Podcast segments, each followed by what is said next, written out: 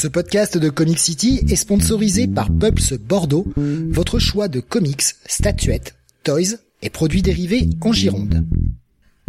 Ouvert du mardi au samedi de 11h à 19h et le lundi de 14h à 19h, toute l'équipe vous attend 56 rue du Loup ou sur la page Facebook du magasin. Et n'hésitez pas à les contacter pour toute solution VPC. Pulps Bordeaux, le comic shop qu'il vous faut. Bonsoir à tous et bienvenue sur le 604e numéro de Comics Weekly. Nous sommes aujourd'hui le jeudi 29 septembre 2022 et au programme de ce soir, les sorties comics de la semaine avec notamment euh, chez DC Detective Comics, Action Comics avec euh, le nouvel arc qui démarre, Superman Space Age, Team Drake Robin, nouvelle série consacrée à Robin, Deathstroke Inc., Batman Beyond the White Knight, la partie Marvel avec euh, Amazing Spider-Man, Thor et Defenders Beyond, et enfin une très grosse partie indé, le numéro 1 de The Armageddon, Game pardon, de Tortue Ninja, Mighty Morphin Power Rangers numéro 100, Stillwater, The Scorch, 8 Billion Genies, Alice Squared Circle, Old Dog, et A.E. Displace, et enfin Grimm. Je suis Steve, et vous écoutez le Comics Weekly.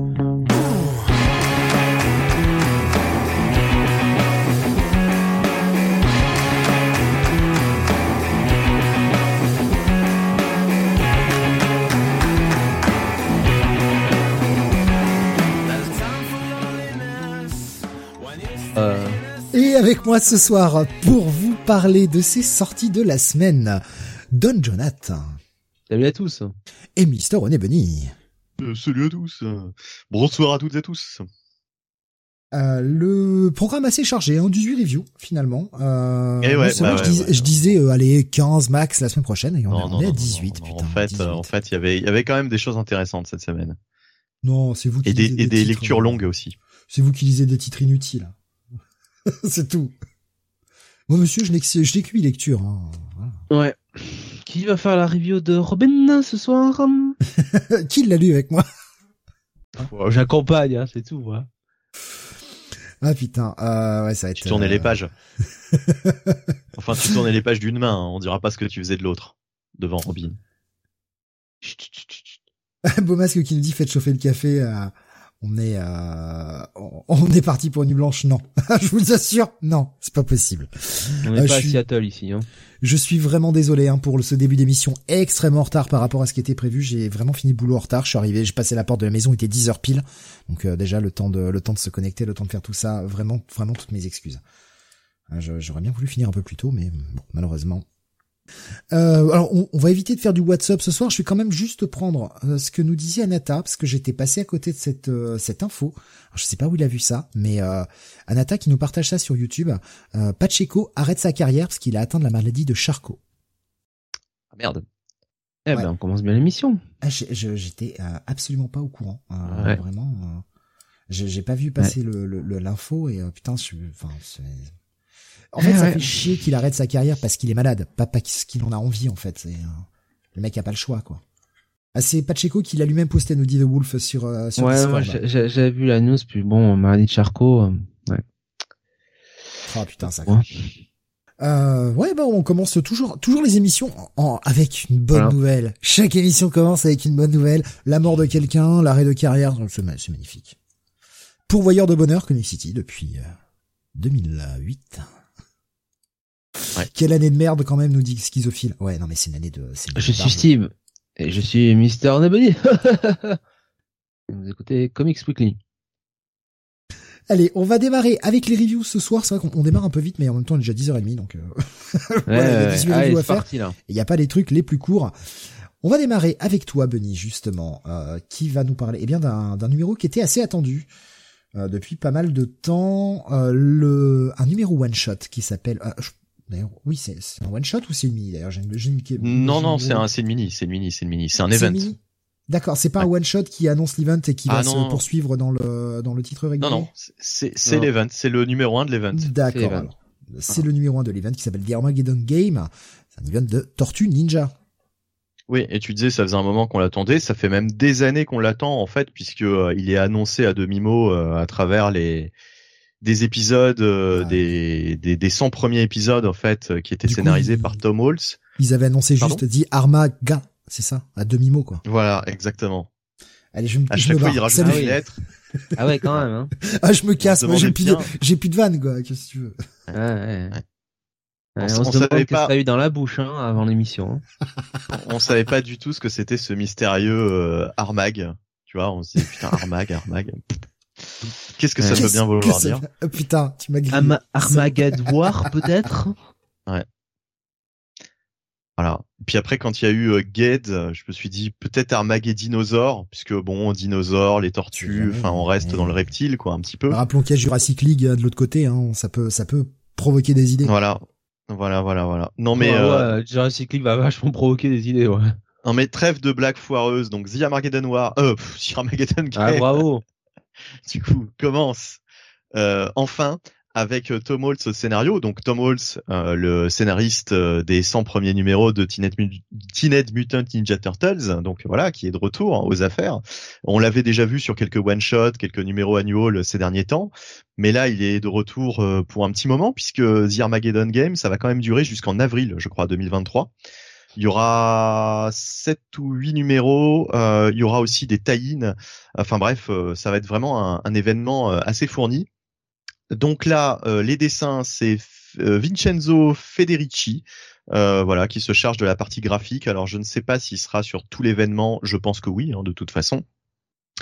Euh, et euh, la colorisation est assurée par Matt Herms. Euh, niveau dessin, c'est très correct, mais j'aurais aimé retrouver euh, le dessinateur. euh, il y avait un dessinateur que j'adorais, alors je sais plus comment il s'appelait, euh, qui était sur la, la, la première. euh, Euh, Matteo Santoluco Ah ouais, voilà, bah voilà, voilà, exactement. Oui, ça aurait été, euh, ça crois aurait été, ça, hein. ça aurait été génial, par exemple, de le retrouver euh, pour cet événement. Bon, hélas, ce n'est pas lui. Euh, voilà, ça fait le job. Hein, euh, c'est propre, quoi. Enfin voilà, c'est euh, néanmoins euh, néanmoins efficace. Euh, et pour ce qui est de l'histoire, bah alors là, ça va être très compliqué à résumer parce que il y a énormément de personnages dans tous les sens et énormément en fait d'alliances euh, qui sont en train de, de, de se former en fait. Tous les tous les pions se mettent en place pour euh, vraiment cet Armageddon game. Et dans ce numéro, euh, plus que jamais, on voit les, les dernières alliances qui se qui se dessinent et on voit surtout, euh, bah en fait, certains événements qui vont avoir des répercussions pour la suite, notamment sur les dernières pages avec l'intervention. En fait, Baxter Stockman donne une conférence à New York, hein, puisqu'on rappelle que Baxter Stockman est le maire de de de, de Ouais. la ville. Euh, et euh, bah il va il va être attaqué en fait durant cette conférence par un, un groupe. Voilà. Et je vais vous laisser euh, découvrir euh, de quoi il s'agit et de qui il s'agit. Euh, assez surprenant d'ailleurs cette fin. Euh, je je, je m'attendais pas à ce que ça prenne cette direction mais mais c'était plutôt plutôt pas mal. Après il y a énormément d'autres choses dans cette dans ce numéro mais comme je disais c'est plus euh, euh, bah voilà de la mise en place on va dire euh, pour euh, pour les événements de cet Armageddon game. Beaucoup de discussions beaucoup de tractations euh, des alliances qui euh, en fait n'aboutissent pas euh, notamment il y a euh, toute une partie des du groupe des tortues qui retourne sur euh, Neutrino hein, je crois que ça s'appelait. Ouais, la planète non, mais c'est la dimension X, quoi. Oui enfin c'est la planète Voilà. Neutrino qui est dans la dimension X Voilà. euh, parce qu'ils avaient passé un deal avec le, le grand roi là, euh, dont j'ai oublié le nom, mais en, en gros, euh, bah euh, ça ça a capoté. Enfin voilà, il a il il euh, il énonce en fait les raisons de ce de ce de cette non, euh, enfin il honore pas son son son, son pacte. Euh, on en apprend un petit peu euh, plus euh, justement sur ces raisons et gageons que euh, ce protagoniste va avoir aussi un rôle à jouer à un moment ou un autre puisque euh, bah voilà il se passe du côté de la dimension X il se passe aussi pas mal de choses. Et puis bien sûr on retrouve le personnage de Rat King hein, qui est en train de, de rassembler tous ses pions pour pour pour cette pour ce jeu. Donc aussi pas mal de protagonistes qui tournent autour de lui. Euh, voilà donc euh, là c'est on, on, on a avancé un peu dans la dans la mise en place forcément hein, puisque c'est le premier numéro. Donc on dépasse un peu ce stade euh, sur les dernières pages. Mais il reste quand même euh, pas mal de pas mal de pages de, de mise en place pour ce premier numéro. Donc euh, voilà. Moi j'ai été assez euh, comment dire je, je m'attendais à ce que ça pète plus en fait pour le premier numéro. J'ai été un petit peu déçu euh, de voir que finalement ça démarre vraiment que dans les toutes toutes dernières pages Euh, voilà, faut avoir de la patience. Euh, bon, après, euh, vu les dernières pages, ça me donne quand même envie d'aller suivre l'event et de, et de continuer à, à lire ce truc. Mais euh, c'est vrai que euh, là, Tom Holtz, il a quand même pris le temps, euh, surtout qu'on a déjà eu des numéros précédents que je n'ai pas lus, qui introduisaient, enfin qui faisaient de la mise en place, quoi, qui, qui créaient des alliances entre les, les, les différents groupes de personnages. J'ai un petit peu zappé tout ça et euh, j'aurais aimé qu'il rentre euh, plus vite en fait dans le dans le vif du sujet. Là, faut faut quand même se taper euh, plusieurs pages de lecture avant qu'on qu'on voit un petit peu d'action quoi, avant que ça avant que ça commence à à vraiment rentrer dans le bah dans le dans, dans ce qu'on attend quoi en fait dans dans ce dans ce fameux Armageddon game. Bah Jonathan, alors qu'en as-tu pensé? Oui, bah je suis un peu comme toi. C'est vrai qu'on aurait voulu euh, que ça s'accélère, qu'on rentre directement, euh, qu'on rentre directement dans l'action. Euh, en fait, c'est un numéro 1 qui m'aurait convenu si on n'avait pas eu déjà précédemment tous les numéros de mise en place, quoi. Parce que finalement, j'aurais accepté qu'on ait un peu bah, un numéro 1 qui entre guillemets prenne un peu son temps et mette mette en place les choses euh, ça m'aurait, euh, ça ne m'aurait pas dérangé. Mais là, étant donné qu'on avait passé tous ces épisodes précédents à vraiment, euh, bah, notamment l'entraînement des tortues avec avec Shredder, enfin, peut-être que ce numéro aurait dû être, voilà, le, je sais pas, le numéro 133 Teenage Mutant Ninja Turtle ou quelque chose comme ça, avec vraiment le numéro 1 soit le début du jeu en lui-même. Après bon, la lecture en elle-même, pour le coup, m'a m'a convenu. Hein, c'était quand même un, un bon numéro, c'était bien écrit. C'était bien dessiné aussi. Euh, franchement, euh, par rapport à ce qu'on se tape d'habitude, euh, c'est quand même, c'est quand même un sacré step up. Hein. Euh, Casey Jones ressemblait à quelque chose. On est là, c'est, c'est plutôt pas mal. donc, donc voilà. Bon. Il y a énormément de persos. Hein. C'est vrai qu'il y a énormément de persos, énormément de lieux. Donc quand même, il a, il a bien bossé le, dessinateur. Parce que je l'ai pas précisé, c'est un numéro qui fait plus d'une trentaine de pages. Hein. Ouais, voilà, c'est un numéro euh, assez long. Ouais. Bon, euh, plutôt emballé du coup. Euh, je, je sais pas, moi je, je... Moi ça me convient assez. Hein. De toute façon cette idée, euh, bah un peu de, de jeu d'échecs hein, finalement avec euh, deux camps euh, qui s'opposent. Hmm. Il y a un côté, il y a le côté mystique aussi autour de, autour de, de toute façon de, de ce jeu, de ce jeu de l'Armageddon, hein, pour reprendre le titre. Donc euh, oui, pourquoi pas ça, ça, devrait ça devrait donner des bonnes choses. Ça permet aussi de euh, de comment dire de faire interagir tous les personnages de l'univers de Teenage Mutant Ninja Turtle finalement. Ouais. D'ailleurs, je remarque euh, parenthèse sur la couverture, il y a la tête de Vacho là, l'espèce de tête de vache volante euh, qui y avait dans les dans les comics en fait, qui adaptait le, le dessin animé, enfin qui, qui adaptait au début le dessin animé, mais ensuite qui avait leur propre continuité. Euh, il y avait le magazine Tortue Ninja au début des années 90 et il y avait euh, des, des, aventures avec euh, cette sympathique tête de vache dont je me souviens très bien. on l'a déjà vu ce personnage dans, dans la dans la dans la dans la série actuelle? Je crois qu'on a dû le voir, mais je suis pas sûr. Il me semble qu'il apparaît sur un épisode comme ça parce qu'il est sur la couverture. Euh, enfin, il ou elle, hein, je ne sais pas si c'est une si c'est une vache en fait, euh, je me me souviens plus. Mais euh, toujours est-il que euh, on le voit pas dans le dans les pages de ce premier numéro. Donc de toute façon, gageons que tous les protagonistes vont apparaître au fur et à mesure. mais ouais. je sais pas en fait si sur pour un premier numéro je vais pas simplement mettre un check it plus dans la mesure où ça m'intrigue bien mais un, un, petit chouïa déçu. Je sais pas, euh, je suis pas vraiment euh, hyper euh, hyper emballé comme un fou quoi non plus. Je vais mettre un bail, hein, ça, ça m'a quand même convenu. C'est c'est sur en plus très bien dessiné, donc par rapport à l'habitude. Ok, bah écoute, voilà, hmm. c'est déjà pas mal. Alors quelques petites réactions que j'ai vu passer sur Discord notamment. Il y avait Bomas qui disait la cover est audacieuse. Voilà, disait-il dit, ils veulent vraiment pas notre fric.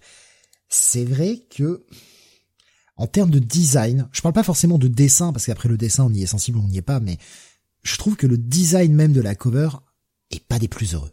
Franchement. Ouais, ça te montre quatre forces en présence avec une espèce de grosse tête au milieu, mais je sais pas, je trouve pas ça très engageant. Je parle juste de la composition de la cover. Hein. Après, euh, après, quand on est lecteur Tortue Ninja, euh, ça peut être sympa de voir qu'il y aura tous ces persos, quoi. Il y avait Alexin qui nous disait euh, le renard en bas à gauche, donc du coup il parlait de Hob qui vise euh, qui vise dans le flingue avec euh, l'œil où il a le bandeau quoi. C'est vrai que Oui, voilà. c'est vraiment Euh, un très bon tireur. Ouais. Guigos disait il y a Juniba qui va faire un numéro. Ça je sais que ça va faire plaisir à Jonathan. Ah, Bah, je pense que ça fera plaisir à tout le monde. C'est comme un, un dessinateur, un auteur de très très grand talent, hein, Juniba. Euh, Il y avait euh, Grave qui nous disait par rapport au fait que bah, vous, vous parliez que ça prenait peut-être un peu son temps. Et effectivement, pour les gens lecteurs euh, de longue date, euh, ça peut euh, avoir un petit côté redondant. euh, toute cette mise en place de Armageddon Game, euh, Armageddon, oui, Game, oui. Euh, pour vous qui l'avez lu, mais comme je disais, c'est peut-être un numéro qui pourrait servir de point d'entrée aussi pour ceux qui voudraient euh, reprendre le train en marche et notamment et euh, se mettre à ce à cet event. Est-ce que est-ce que ça peut faire office de point Euh, d'entrée pour vous? non, non, parce que La réponse ça va être non, non, non, non, ça, ça va vraiment être trop compliqué. Déjà, moi, j'ai eu du mal à me remettre dans le bain sur les Ouais. quelques premières pages parce que j'ai fait un petit break. Euh, alors, je pense à quelqu'un qui n'aurait jamais lu la série. Non, puis- puis- franchement, c'est, ce sera moi, pas je- intéressant pour lui je de, pense- je de pense commencer pas par ça. je, par- je pensais pas à quelqu'un qui aurait pas lu la série, mais quelqu'un, tu vois, qui peut-être n'aimant pas la direction qu'avait donnée Sophie Campbell post numéro 100, euh, se- aurait envie de reprendre Armageddon Game parce que c'était teasé depuis un moment. Est-ce que voilà, est-ce que ça peut servir d'un peu Ah, d'entrée, quoi Non. Non, non plus. D'accord. Bah, si t'as bien en tête les 100 premiers numéros, oui, pourquoi pas, pourquoi Non. pas. Mais euh, mais bon, euh, voilà, c'est c'est bon, c'est c'est faut vraiment faut vraiment avoir en tête les les les 100 premiers quoi. Au moins les 100 premiers numéros de de Tortue Ninja parce que c'est c'est vraiment là où tout a où ils ont placé au fur et à mesure euh, toutes ces intrigues avec Rat King et compagnie quoi. Ok, donc, euh, Euh, euh, pardon, vas-y, je t'en prie. Ouais, ju- juste un dernier truc. À la fin, ils font une petite pub pour euh, une prochaine série euh, qui pourrait être sympa, en fait, qui reprend totalement le design du dessin animé des années 80. On aura simplement une mini-série, je crois que ce sera en quatre parties, euh, de Eric Burnham euh, avec un certain Tim Lati, euh, donc ça doit être le dessinateur. Euh, vraiment euh, design euh, dessin animé années 80 et ça s'appelle le Saturday Morning Adventures. Donc euh, voilà, euh, avec euh, donc des Tortues Ninja euh, dans le plus pur style des années 80 quoi. Et on voit euh, donc Shredder et des ennemis, euh, des ennemis de l'époque. Ça peut être sympa. Toujours hein, ce retour actuellement, euh, fin des années 80, début des années 90, on capitalise à mort là-dessus, hein, quand même, c'est fou. Oui. Bon après sur les Tortues Ninja, ça me choque beaucoup moins parce que bon, euh, c'est quand même un dessin animé euh, qui les a, euh, qui les a popularisés quoi. C'est quand même de là que tout est parti. Bien sûr, non, mais c'est ce côté, euh, c'est ce côté en fait, pas mal de gens capitalisent euh, sur cette époque-là en ce moment quand même. Ouais. Euh, donc, si vous si vous pourriez rappeler vos notes avant qu'on passe au, au numéro suivant, parce que j'ai un doute sur Bah, euh, ce que vous avez dit. bail pour Jonathan. Ouais. Ok. Euh, bah, justement, on parlait de numéro 100 et on, on va y aller là aussi. On, on démarre avec de l'indé hein, ce- cette semaine. Le numéro 100 justement de Mighty Morphin, Power Rangers, euh, que Jonathan attendait euh, avec une fébrilité euh, non feinte. Ah bon. Euh, je, Donc, je euh, vends tout ce que je peux, Jonathan. Je vois ça, hein, ouais, ouais, on rame un peu quand même. Hein. Euh, non, non, en vrai, oui, on attendait forcément ce numéro 100 euh, de Mighty Morphin Power Rangers, parce que se dire quand ils ont lancé le numéro 1 par donc les éditions Boom Studios en 2016, euh, j'avoue qu'on pensait pas que ça arriverait jusque là, et euh, et on pensait pas non plus que Boom euh, bah, euh, prendrait euh, euh, autant d'envergure, hein, malgré tout. Euh, donc euh, c'est scénarisé par Ryan Parrott, c'est illustré par Moises Hidalgo, euh, Marcos euh, avec une colorisation de Raúl Angulo, Walter Bayamonte, Sarah Antonellini, euh, avec une participation de Francesco Mortarino, euh, de Dan Morin, euh, colorisé évidemment par Tamra Bonvillain. Hein. Euh, voilà, Eleonora Carlini, Miguel Mercado, Andri Pracetta, Pracetia, euh, colorisé par My Terms. Alors An- Andri Pra- Pracetia qui de mémoire était le tout premier euh, dessinateur euh, sur Power Rangers, donc du temps où c'était euh, c'était bien. Non, je déconne. euh, Kylie Gins euh, donc euh, au, au scénario en, en 2016. donc nous sommes au numéro 100 et qu'est-ce qui s'était passé dans le numéro précédent? Alors c'était plutôt dans Power Rangers que ça s'est passé, c'est-à-dire que en fait on avait Andros qui pour ressusciter son peuple euh, et euh, surtout son meilleur ami euh, Zane, donc le, fameux Silver Rangers hein, de Power Ranger in Space, eh bien avait ouvert une jarre donc dans à Evan, hein, donc dans le repère des Omega Rangers, une jarre contenant eh bien un, une entité maléfique. Euh, un espèce de ranger ranger maléfique et, et ce ranger a pris possession de Zane euh, et, il a corrompu petit à petit tous les Omega Rangers. Il a récupéré le contrôle de l'Astro Mega Ship. Et, euh, et, Andros, se rendant compte de, bah, de son erreur, euh, est allé chercher de l'aide auprès des Power Rangers donc sur Terre, donc auprès de, de Zordon. voilà, donc bah, on démarre sur ça au début de l'épisode et bah toute cette joyeuse équipe euh, va aller sur euh, la planète KO 35, donc la, la planète de, native de natale pardon de, de Andros et tout de suite ils vont euh, bah ça on va on va rentrer tout de suite dans le vif du sujet euh, ça va être l'action. Euh, de toute façon c'est la fin de l'arc hein, euh, littéralement. Et donc ça va être une bataille un petit peu fracticide entre les Power Rangers et les Omega Rangers qui sont eux corrompus. Donc voilà ça va se friter donc Ranger contre Ranger. Va y avoir aussi un combat entre Megazord euh, et euh, là, bon, euh, on va pas y aller par quatre chemins puisqu'on va avoir l'Omega Zord, ce qui qui va même passer en mode Ultra Omega Zord avec l'addition du du Zord du Ranger fantôme, enfin une espèce de Ranger doré qui s'est rajouté à la meute là. Euh, ce ranger un peu maléfique. Euh, et en face, on va quand même avoir un Thunder Megazord qui va fusionner avec le Dragon Zord pour fermer euh, le Thunder Dragonzord, je sais pas comment appeler ça. Euh, donc là, encore une fois, euh, c'est le comics Power Rangers qui euh, qui réinterprète les codes. ça va permettre un petit peu à Ryan Parrot de revenir un petit peu sur certaines thématiques de, de la série, notamment le, le, passage de témoin en tant que leader entre Jason et Tommy, puisque Tommy en White Ranger va être opposé à, à Jason corrompu. Euh, et euh, bah, l'entité qui, qui, prend possession de Jason fait bien noter à, à Tommy que euh, c'est un, un usurpateur puisque au départ c'était Jason qui était censé devenir le White Ranger. Et c'est vrai que dans cette continuité de, de Mighty Morphin il me semble que dans Shattered Grid donc le grand event avec Dracon euh, il me semble que euh, c'était Jason qui était le qui était le White Ranger euh, d'un certain univers et euh, Dracon Dracon l'avait tué pour euh, récupérer récupérer donc ses pouvoirs. Bref, peu importe.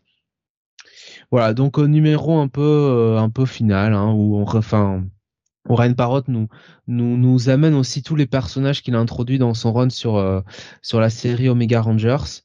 donc donc c'est pas, pas pas trop mal notamment de journée. Euh, voilà, donc euh, on fait un numéro final classique hein, euh, finalement de de baston. Alors avec une finalité moi qui me plaît quand même pas trop, hein, je dois le dire. Alors je peux pas trop le spoiler hein, pour ceux qui n'ont n'ont pas qui l'ont pas lu, mais disons que voilà, j'espère que c'est pas comment dire que c'est pas un, un, statu quo qui sera final.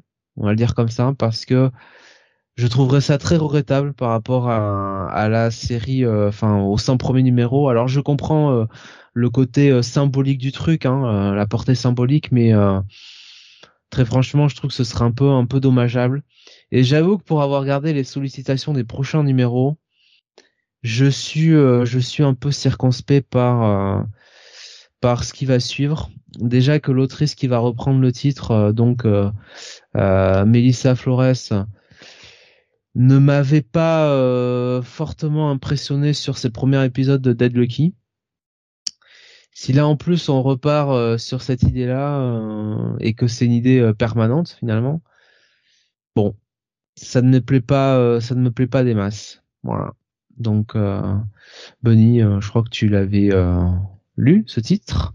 Bah ouais, enfin, en tout cas, largement survolé puisque j'avais commencé à le lire et en fait, faute de temps, voilà, je, je, je m'étais contenté de, en fait, de regarder ce qui s'y passait dans les grandes lignes. moi, franchement, ça me donnait bien envie de m'y remettre euh, en voyant un petit peu tous les événements de, ce, de cet épisode 100. Mais là, effectivement, ce que tu me dis sur la, la reprise du titre par d'autres auteurs me, me, refroidit pas mal, quoi, en fait, parce que j'étais euh, passé à côté du fait que euh, ce serait plus Ryan Parrott et que ce serait bah, cette personne. j'ai déjà oublié en plus comment comment elle s'appelait. Melissa hein, Flores. Mm, ouais, euh, je pense que je n'ai rien lu d'elle et euh, bon, euh, ce que tu me dis n'est pas n'est pas forcément super encourageant. On verra, on verra. On avait déjà eu euh, une bonne surprise euh, avec une précédente autrice, Marguerite Bennett, avec Marguerite Bennett, qui nous avait pas particulièrement séduit par ailleurs ailleurs, hein, justement. Et, et, bon, finalement, ça s'était très bien passé. Enfin, c'était un bon un bon taf.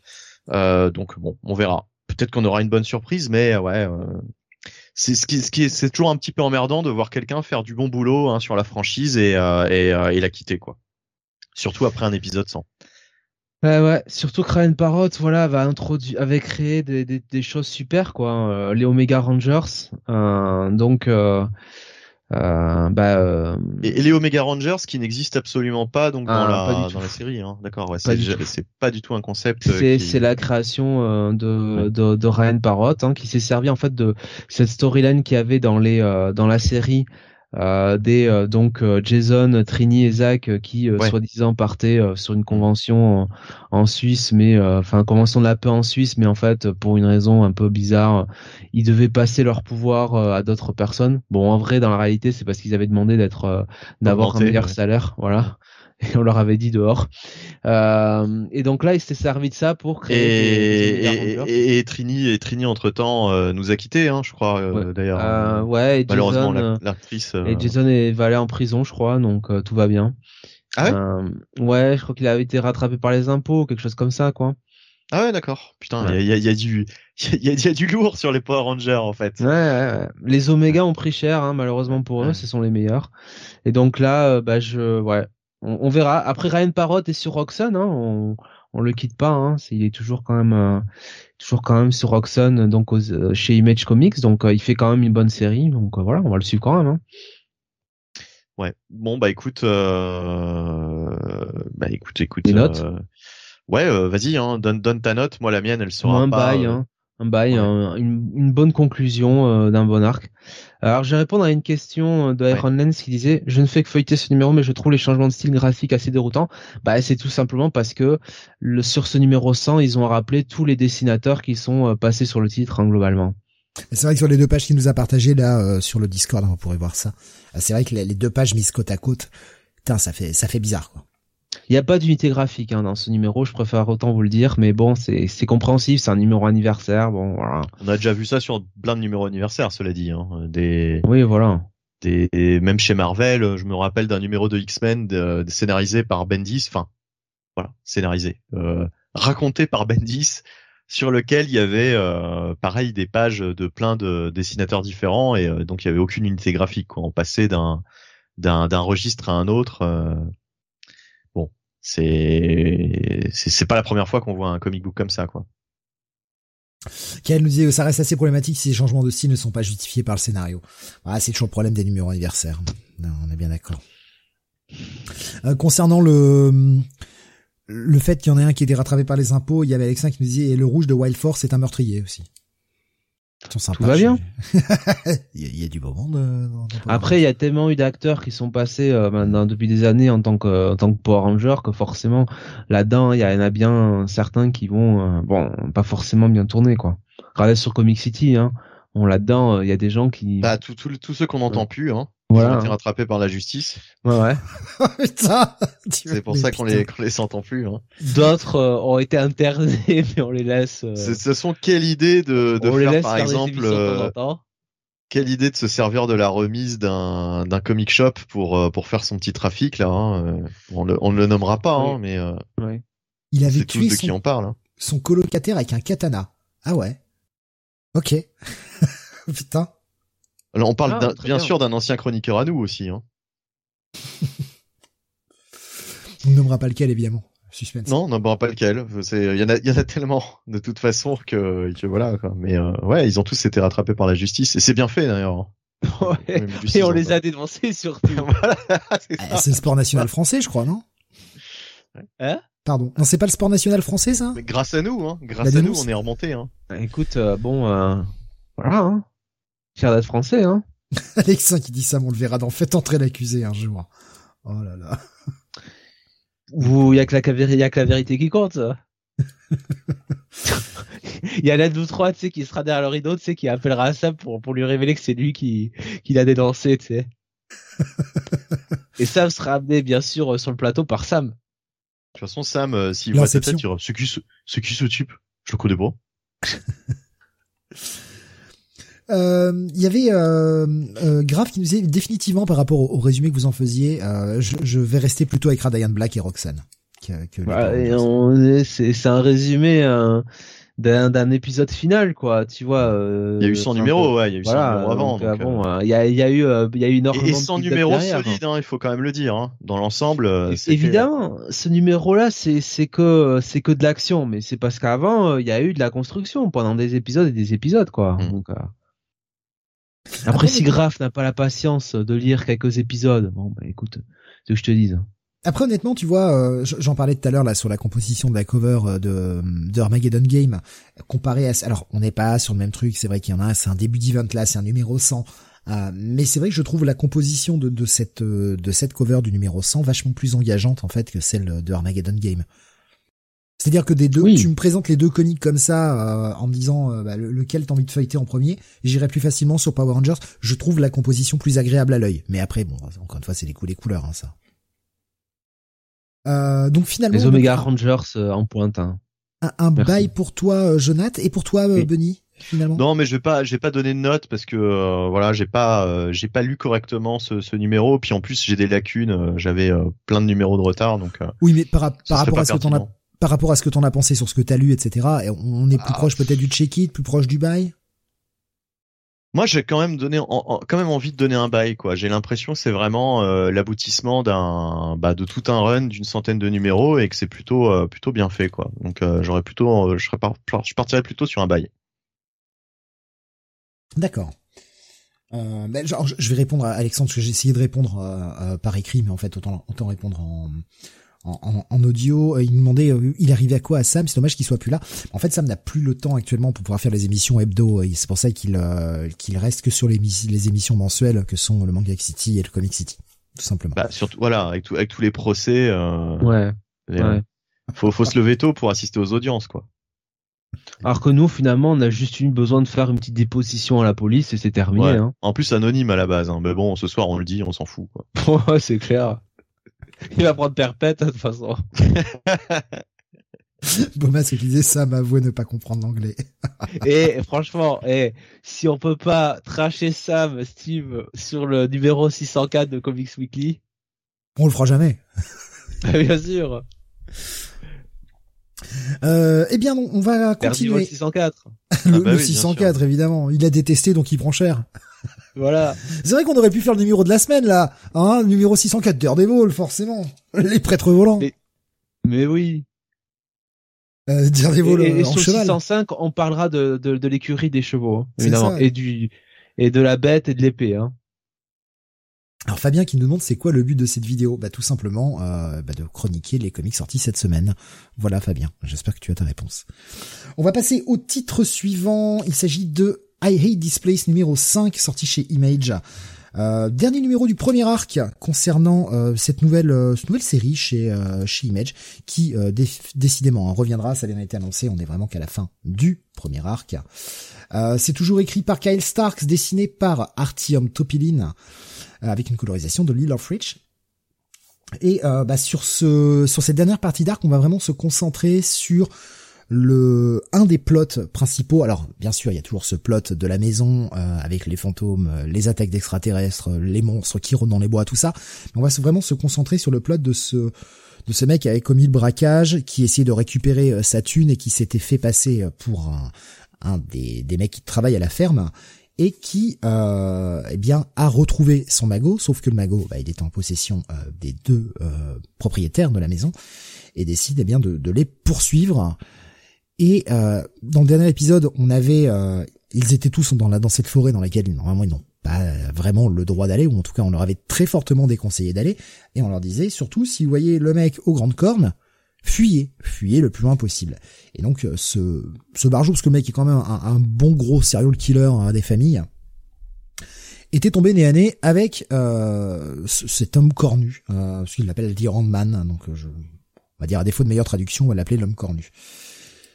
Et euh, bah, sa rencontre avec l'homme cornu ne va pas le, le faire mourir, bien au contraire, mais cet homme cornu va lui révéler tout un tas de choses et euh, bah, la seule chose qu'il veut maintenant, lui, c'est non plus son magot, mais trouver, c'est ce qu'on va apprendre, c'est que cet homme cornu, euh, cette bête, cherche un objet qui est caché dans la maison. Et le, ce, ce, mec veut récupérer cet objet.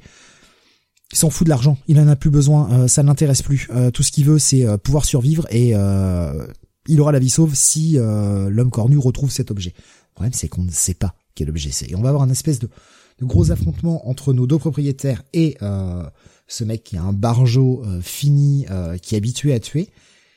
Et il va y avoir des, des bonnes répercussions. Franchement, le, je trouve que pour un, un fin de, une fin de premier arc, c'est très engageant. Surtout qu'il va que, que l'auteur va nous poser pas mal de petits subplots en guise de conclusion qui viennent relancer un potentiel intérêt pour la suite. alors on a toujours cet aspect de la maison, on a ce plot maintenant avec l'homme cornu, mais il va nous rajouter euh, eh bien des petits éléments concernant euh, concernant une des propriétaires, concernant la maison. Eh ben je suis hyper hypé pour aller lire le deuxième arc. Franchement, c'est vraiment vraiment bien foutu. Euh, une série qui a débuté tout doucement et qui prend vraiment peu à peu son envol. Et euh, bah c'est une bonne petite lecture. Je vous encourage vraiment à procurer éventuellement le TPB, puisque le, le TPB sortira, je crois, le mois prochain ou mois de novembre, je ne sais plus. Euh, ou alors éventuellement si ça sort en VF. Mais euh, ouais, très sympa, très sympa et, display. Ça va être un bon petit bail pour moi. Je crois que je suis le seul à avoir, avoir lu cette série. Hein. Vous y avez pas été vous. en tout cas, je vous encourage, je vous encourage à rattraper éventuellement le truc. C'est c'est vraiment bien, très sympa. Voilà pour ce I Hate Displays numéro 5. Euh, continuons avec toi, Benny. On va passer à Marvel maintenant avec la sortie du 27e numéro de Thor. Un numéro en tandem. Attention. Oui, et attention, tu fais bien de le dire, parce que euh, justement, euh, la couverture est assez prometteuse. On, on voit Thor et Venom. Donc après avoir eu, par contre, Thor avec Hulk, était-il bien nécessaire d'avoir encore un autre crossover avec un autre personnage? Euh, mais là, comme tu le dis, euh, la petite surprise, c'était qu'on avait à la fois Ali Wing et Donny au scénario, avec euh, plutôt d'ailleurs un scénario pour le coup de, de Ali Wing, hein, puisqu'il est, il est aussi crédité pour le pour le pour le script de cet épisode. Salvador Larocca aussi est en guest en tant qu'artiste. Hein, voilà, on a du Salvador Larocca sur sur Thor. Euh, alors bon, on, reprend déjà dans une première partie d'épisode euh, la suite des événements, donc de la confrontation entre, Thor et Hulk, euh, avec toutes les conséquences que ça a eu, donc la, destruction du, Bifrost. entre autres, hein, et, de, plein d'autres choses dans l'univers de Thor. Là, il y a eu pas mal de pas mal de dégâts. Et du coup, du coup, euh, eh bien Loki fait son apparition et lui propose donc encore son aide donc on sent bien que Loki a encore euh, une idée derrière la tête et euh, il essaye un petit peu d'embobiner, euh, son frère, hein, comme à son habitude. Donc il y a une discussion qui est pas inintéressante qui s'engage entre les deux. On en sait un petit peu plus sur ce qui est arrivé à Donald Blake, donc l'alter ego de, de Thor, hein, qui était de retour tout au début du run de Donny Cates. on en sait un peu plus sur sa, sur son actuelle condition et sur sa punition que lui a administré Loki. voilà. Et puis, et puis, il y a cette apparition d'un d'une espèce d'ennemi euh, qui, sort de nulle part. Euh, un ennemi euh, de Thor, un ancien ennemi de Thor en fait qu'il a rencontré. D'ailleurs, s'il y a un rappel dans le Thor 325. Donc, je suis pas allé rechercher quand est-ce qu'a été publié le Thor 325, mais ça doit faire une paire d'années puisque Nous en sommes à l'épisode nez, je 700 et dirais quelques, hein. 87, 88. Je vais aller vérifier ça, mais euh, à vue de nez, je, je te file ça comme euh, comme date. Il, il s'agissait d'un certain Desmond Pitt, un ennemi qui avait été envoyé par Mephisto, voilà, euh, contre contre Thor. Et donc il revient, mais cette fois-ci il revient euh, en étant euh, possédé par un symbiote. Euh, et euh, on apprend en fait que c'est en lien avec des événements euh, qui se déroulent actuellement dans Venom, puisqu'il a un lien, 87. ce personnage. Pardon? Je suis bon, je suis bon quand même. Novembre 87. Ah bah oui, oui, tu vois, t'étais. C'est bien le poil. 385, hein. C'est bien ça. Hein. 325. Ah, Ah ouais, donc du coup, euh, Eh ouais. du Bah coup, non, euh, c'est du pas coup, ça. non. Eh, 325, euh, novembre Ah, je suis 82. bon, ah, bah non. novembre, novembre 82. Non mais j'étais persuadé que c'était 85 que t'avais dit, pardon. Euh, Novembre 82. Non, non, 325.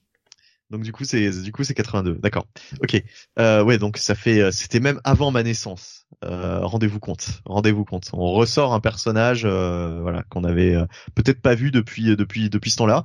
Il nous avait pas manqué en même temps hein, ce personnage puisque euh, il a pas l'air euh, forcément super intéressant et donc il est lié euh, d'une certaine façon aux événements donc qui se passent dans Venom à l'heure actuelle. Je vais vais pas vous donner tous les détails mais en gros, euh, il y a une apparition d'Eddie Brock. Donc déjà, ça va être assez compliqué à, comment dire, à expliquer euh, quand se passe en fait cet épisode de Thor par rapport au dernier épisode de Venom qu'on a pu voir. Euh, donc voilà, bah, ça va être, euh, ouais, c'est, c'est, je, je ne sais pas, je ne sais pas comment comment placer euh, les événements, dans quel ordre. Et puis surtout, euh, surtout, surtout, euh, c'est assez fouillis quoi, comme comme euh, comme comme épisode. Euh, franchement, j'ai pas du tout été euh, séduit par cette par cet épisode. Et puis en plus ce final, euh, alors très cliché, hein, euh, le final. Vous savez, vous avez tort. euh, il a son marteau. euh, bon, enfin voilà. Moi, je sais pas, j'ai pas jamais tort, donc. euh, une, une intrigue liée au marteau de Thor. euh, voilà, qu'est-ce que qu'est-ce qu'on peut imaginer euh, avec le marteau de Thor, euh, voilà, euh, qu'on n'a pas déjà vu 150 000 fois?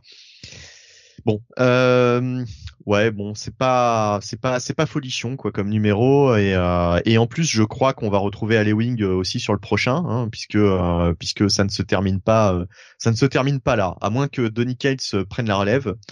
Mais euh, mais voilà, donc c'est pas euh, Là, pour le coup, c'est pas un numéro passionnant et euh, d'habitude j'adore euh, ce que fait euh, Donny Cates sur Thor. Enfin, j'aime beaucoup. Hein, je trouve que c'est un très bon run. Mais là, justement, euh, numéro de Alley-Wing et euh, numéro euh, assez dispensable et euh, j'ai hâte euh, que, l'événement se termine. D'autant plus que euh, ça m'avait déjà saoulé euh, qu'il y ait l'événement avec euh, Hulk. Euh, donc c'était pas c'était pas top.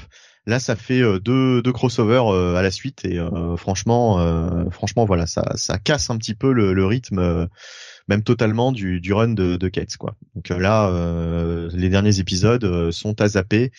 Dommage, dommage. Pour moi, ce sera juste un, un tout petit check-it, quoi. Euh, je regarde un petit peu ce que j'ai vu passer euh, sur le euh, sur le chat Discord notamment. Je vois pas de réaction sur YouTube. Euh, Graph nous écho écrit par Ewing, pourquoi pas? Par contre, la rocade aujourd'hui, ouais, pas lu, mais je suis pas optimiste. C'est vraiment le Larocca de Iron Man, euh, Invincible Ouais. Iron Man. Hmm. C'est le même. Beaumasque nous dit ça sent euh, qu'Ewing a été appelé en urgence pour remplacer Kate. C'est vrai que Beaumasque nous en parlait un peu plus tôt dans la journée sur le Discord, euh, qu'apparemment des gens s'inquiètent concernant euh, sa baisse en qualité en termes de, de, de scénar, euh, et que peut-être aurait-il recédé à ses anciens démons, parce que le, le- apparemment le mec est un ancien alcoolique, et que pas mal de gens s'inquiètent. Ouais, apparemment. C'est ce que j'ai vu passer sur. Alors, euh, corrigez-moi hein, si j'ai dit une connerie, mais euh, c'est ce que je crois avoir vu passer. C'est pas, c'est euh, pas les Wings. Euh, non, je crois que c'est Donny Cates hein, dont, dont parlait Beaumasque tout à l'heure. hein. Euh, il nous va, il va nous, nous, nous corriger hein, si c'est pas, si c'est pas le cas, si je dis une bêtise, mais, euh, mais c'est ce que je crois avoir vu passer euh, tout à l'heure. D'accord. D'accord, d'accord. Grave qui nous dit en fait les crossovers d'aujourd'hui sont devenus des numéros filler apparemment.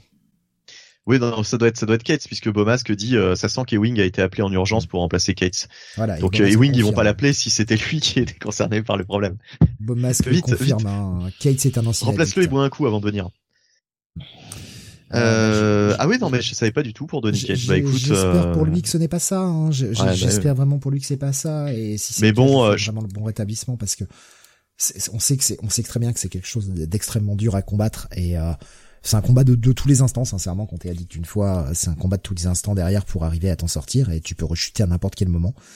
Donc j'espère pour lui que ce n'est pas le cas. Mais mais après après je me demande si c'était pas prévu de longue date en fait cette cet épisode cette collaboration. Mais après, enfin, je, j'avoue que je, je, ne sais pas. Le truc, c'est que on, peut pas nier que chez Kate, en tout cas chez Marvel, et encore une fois, moi, je vais me baser que sur la, la série, euh, les autres séries, parce que Thor, tu disais que c'était plutôt pas mal ces derniers temps. Ah ouais, non, c'est très bien. Kate, ça a quand même une sacrée baisse de régime quand on voit euh, ce qu'il a donné sur Venom et quand on voit maintenant. Bah, qu'est-ce qu'il fait d'autre à part Thor euh, Enfin, il fait Hulk, ouais. Bah, Hulk, Hulk, pas. mais bon, euh, si, si on va s'inquiéter de la santé des, des auteurs euh, parce qu'ils sont, ils écrivent des trucs moins bons. Il avait, il avait, fait Guardians of the Galaxy qui était quand même plus que très passable. Ouais, mais il y a un moment d'ailleurs. Totalement anecdotique et.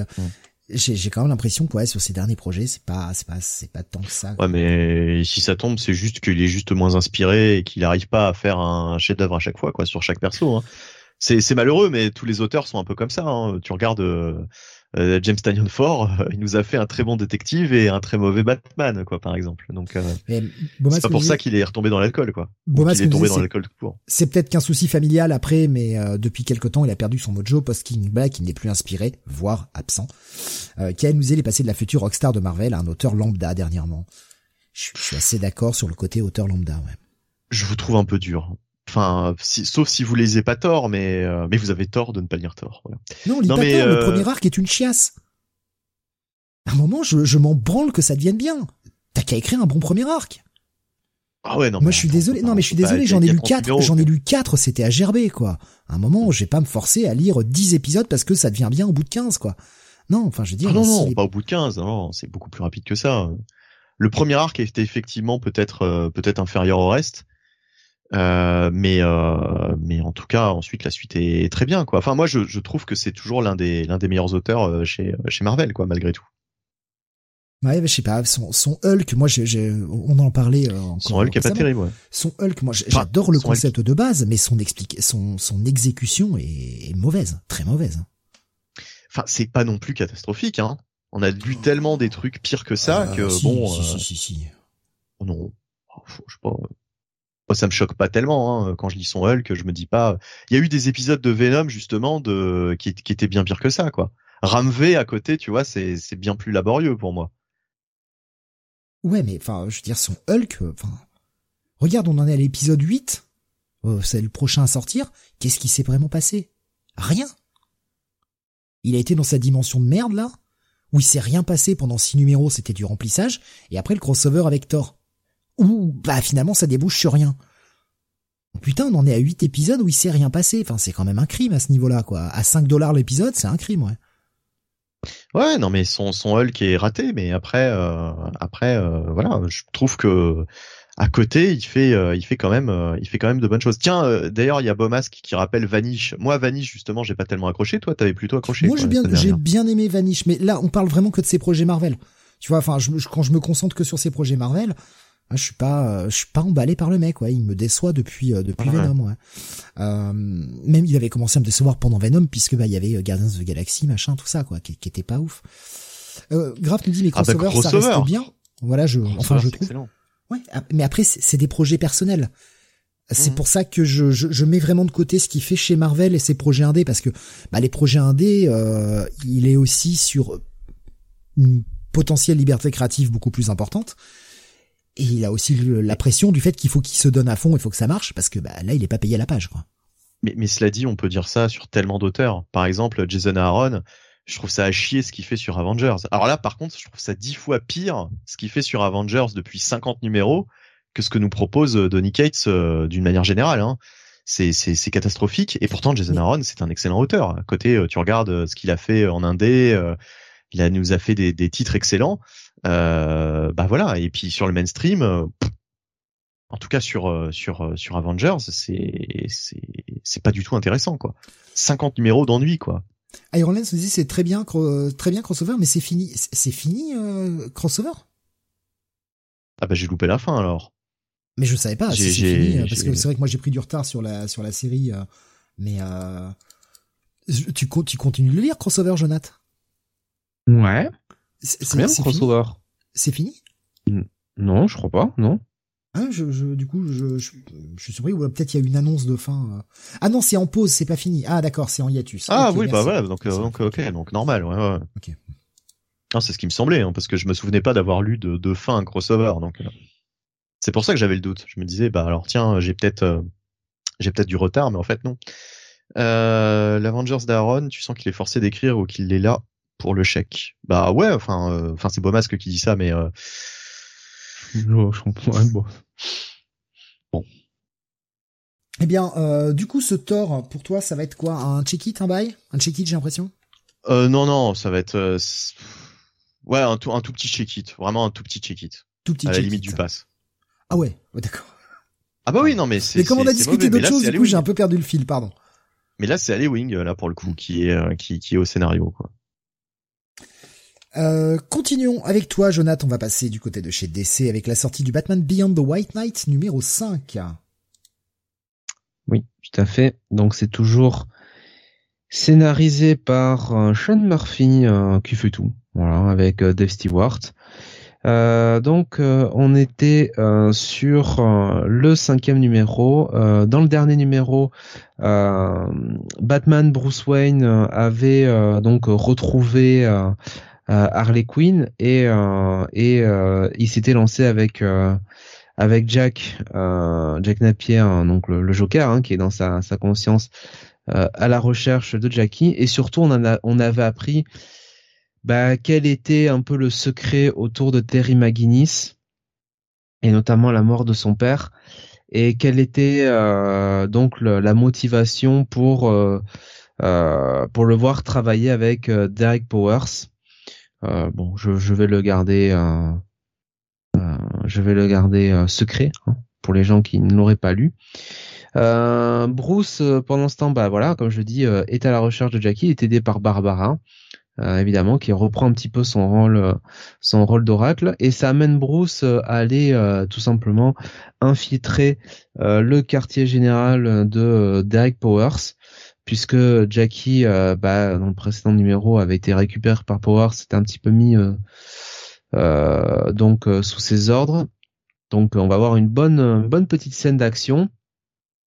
Et puis on va voir surtout la première confrontation entre Bruce et Derek Powers. Rappelons quand même que dans l'univers de Beyond, c'est assumé que Derek Powers était un petit peu la personne en charge euh, de tout ce qui était euh, le matériel, l'équipement, l'armurerie de, euh, de Bruce Wayne, les Batmobiles. Euh, et c'est lui qui lui a, bah, grosso modo, fauché Wayne Enterprise. Donc évidemment, il y a un, comment dire une, un certain antagonisme entre ces deux personnages qui renvoie de toute façon à, à la série animée. Hein. Voilà. Et ça permet à Bruce quand même de de dire à, à Terry, bah écoute mon, mon cher, euh, si tu veux la vérité sur ton père, euh, moi je peux te la donner, euh, rejoins-moi, euh, ce mec-là, euh, faut pas lui faire confiance. Bon, je vous épargne, je vous épargne les détails de la scène d'action. Va y avoir un gros twist à ce moment-là qui va avoir un impact majeur quand même sur sur le reste de la série. Et puis Sean Murphy va un peu jouer sur la, la- le, côté de Bruce, enfin de Bruce un peu envahi par les pensées du, du Joker pour euh, pour donner une scène assez cocasse. Donc voilà, euh, bon cliffhanger.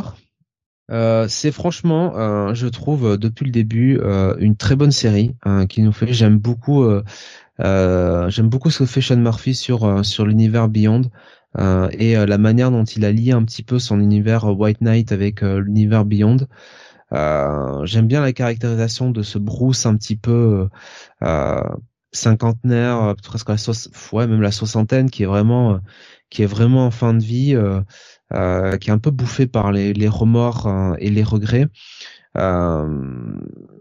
Je trouve que même tous les personnages en fait sont plus sont, sont bien tenus par par Sean Murphy. Même le va-et-vient entre Bruce et, Jack Napier marche assez parce que bon encore une fois c'est la version de Jack Napier, c'est pas le Joker, donc c'est pas enfin c'est pas euh, enfin comment dire c'est pas si euh, si gênant que ça on va le dire comme ça C'est surtout euh, une, euh, un univers parallèle de toute façon. C'est pas, Oui, c'est pas déjà le Joker euh, tel qu'on le connaît, quoi. enfin si il, il sait que enfin en fait faut comprendre que le Joker a deux personnalités enfin bref peu importe je Ouais, pose ouais. pas les détails Mm. Voilà. On s'en référait à la et- première et- mini, quoi. Voilà, et là c'est le bon côté, quoi, grosso modo. Donc euh, bon, c'est pas, enfin, c'est pas out of character, je veux le dire comme ça. Bien sûr. Euh, ouais, et puis les autres personnages, non, sont bien écrits. Euh, Il y a une très bonne Harley Quinn, je trouve, dans son univers euh, White Knight. Euh, Dick Grayson, Barbara, euh, euh, Jason Todd, euh, non, ça, ça marche très bien. Et, et euh, bah, écoutez, pour moi, ce sera, ce sera un gros bail. Hein, D'autant plus que les dessins, encore une fois, avec Sean Murphy. euh, alors évidemment, faut adhérer un peu à son style, hein, mais euh, c'est quand même toujours du très très bon niveau, quoi. Donc euh, voilà, un bon bail. Euh, Beaumasque qui nous est bien meilleure suite que Curse of the White Knight. Oui, oui, oui, oui, effectivement. Euh, il disait, soit, euh, il y avait Alexin qui disait 60 ans, fin de vie. Bravo, Jonathan. Ouais, mais bon, euh, fin de vie. euh, bon, je, je sais qu'il blague, hein, mais quand pour pour pour expliquer aux auditeurs qui qui auraient du mal à comprendre les blagues, l'expression fin de vie, c'est évidemment bah voilà un Batman. Comment? Fin de vie super héroïque. Voilà exactement. Voilà un Batman euh, qui est qui est, qui est clairement euh, sur la fin en tant que euh, en tant que Batman. Et euh, c'est c'est le- le- c'est la troisième mini ou c'est la quatrième déjà du coup? C'est la troisième. D'accord. Ok. Il y a White Knight, Curse of the White Knight et euh, donc euh, Beyond the White Knight. Il- Il y avait- il- je pensais qu'il y avait eu d'autres choses, mais parce qu'il y avait eu d'autres choses autour d'Harley Quinn peut-être. Il y a, Tout il y a eu simplement. des, Je- je- Peut-être pas.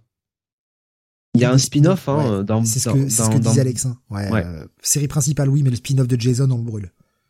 Oui, il a raison. Bah, le premier numéro était pas mal, je trouve, euh, sur euh, sur Jason Todd. Euh, donc ce qui était Red Hood, je trouve ça pas Mm. si mal. Ça, tu voulais en apprendre plus, mais après oui, ce qui a suivi, c'est c'est pas Ah, J'ai eu, terrible. j'ai eu le malheur Ouais. d'y aller et euh, ouais, j'y suis parvenu. Hein. Au secours quoi. Ouais, mais, mais malheureusement. Un bail, si j'ai bien compris, Jonathan. pour Ouais, ouais, un bail. Très bonne lecture. On passe à la suite, on retourne chez Marvel avec euh, bah, la série incompréhensible de la semaine, comme à chaque fois, comme à chaque fois, Defenders Beyond numéro 3. On est à la, moitié, à la, moitié pardon, de la deuxième mini euh, consacrée à, à cette, euh, cette équipe de Defenders euh, écrite par Jason, euh, par Alley Wing, pardon, excusez-moi, Alley Wing avec Javier Rodriguez au dessin, qui fait dessin écolo d'ailleurs. Alors, comme vous pouvez le voir sur la cover, on a euh, Talia qui euh, pardon qui qui est devenu le phénix. Hein, C'était le, le cliffhanger de ce dernier épisode où euh, la forme du phénix s'incarnait dans Taala. Et et puis comme d'hab, j'ai rien compris. Qu'est-ce que je Putain mais Defender, c'est vraiment la série qui a des concepts mais tellement barrés. Ça devient ça devient compliqué, a des moments à suivre. Euh, on a en fait cette fois-ci, on est dans la White Hot Room, la une euh, une pièce connue hein, du Phénix, puisque comme d'habitude, hein, alors euh, vous avez euh, toujours à la fin de, de chaque épisode le moyen de retrouver, euh, puisque bah, l'éditeur ou Wing, je ne sais pas qui, mais en tout cas le boulot est fait, euh, nous met plein de petites références sur des sur certains concepts qui sont abordés et euh, montrer que ces concepts ne sortent pas de nulle part et viennent de, de quelque part dans l'univers Marvel. Et euh, on nous dit que déjà la, la première apparition de, de la White Hot Home, c'était dans le classique X-Men numéro 18. On a quand même, on est quand même sur des numéros un poil obscurs. Et euh, bah, au sein de cette White Hot Room, euh, la Taala va euh, agir en tant que Phénix, contrôlé par le Phénix, mais chacun des membres de l'équipe est dans une espèce de dimension de poche alternative. Je vous ai dit, c'était barré. Hein. Et, et, chacun, en plus, il y a tout un jeu de couleurs comme d'habitude qui est fait. Enfin, Javier Rodriguez sur cette série, il est magistral. Quoi. Autant dans, dans la composition, dans la mise en page, mais aussi même dans la colo. Je veux dire, le mec fait sa propre colo. Enfin, c'est complètement fou, quoi. Et, euh, et donc on a Tigra qui est d'un côté euh, dans, dans, une dans une pièce. On a euh, euh, Blue Marvel qui est euh, qui est lui dans, une, dans un autre truc et chacun voit aussi une, une espèce de dimension qui lui est plus ou moins propre. Euh, Tigra est dans une espèce de caverne, ce qui a un lien avec la suite du, du numéro. Et je vais pas trop trop en détailler bien sûr. Euh, Blue Marvel lui il est dans un dans un endroit où en fait on est en train de construire euh, quelque chose. On est vraiment sur de la construction pure, un mec vraiment qui qui porte des poutres et qui euh, qui prépare comme euh, l'espèce d'armature pour un bâtiment quoi. On a euh, Miss America. C'est, ça. Ah non, America Chavez, pardon, qui euh, qui elle est coincée au milieu du désert pendant que Loki et le Beyonder sont eux coincés dans une espèce de dimension de neige. Mais euh, évidemment, par le truchement de la magie, chacun va réussir à plus ou moins influencer les dimensions des autres afin d'arriver à combattre le Phénix, d'arriver à sortir la Phénix Force de Ta'ala et pouvoir avancer euh, sur euh, sur leur chemin. Et le, le salut ne viendra pas forcément de la personne que l'on croit. Et c'est ça qui est plutôt intéressant, là aussi en utilisant des vieux concepts. Je vous avoue que pour le moment, des trois numéros de cette nouvelle mini-série, c'est peut-être celui qui est un le plus faible, celui où on touche le moins de concepts un peu barrés, mais qui est un peu plus faible parce qu'on a surtout une espèce de grosse discussion entre chacun des, des membres de l'équipe euh, qui est piégé dans des dimensions différentes en, en train d'essayer d'arriver à tous se rejoindre pour arriver à défaire le, la force du phénix même si ça fait appel à des vieux concepts, c'est un poil facile, ça reste le phénix quand même. Bon, c'est un peu décevant, c'est pas c'est pas mauvais évidemment, hein, mais euh, Beyond, bah voilà, ça, reste. Je, je, trouve quand même la deuxième série un poil inférieure à la première, euh, pour être honnête. Il y a peut-être le casting aussi qui me parle moins. La première était vraiment ouf. On continue de, de descendre dans, dans les différents âges de création de Marvel. Je trouve qu'il y a moins de jeux méta sur ce, sur cet épisode-là, dans l'ensemble. Donc euh, bah, sur celui-ci, je vais mettre plutôt un check it plus, non pas un buy. Après, ça reste franchement très beau et ne serait-ce que visuellement, euh, ça vaut vraiment le coup d'œil.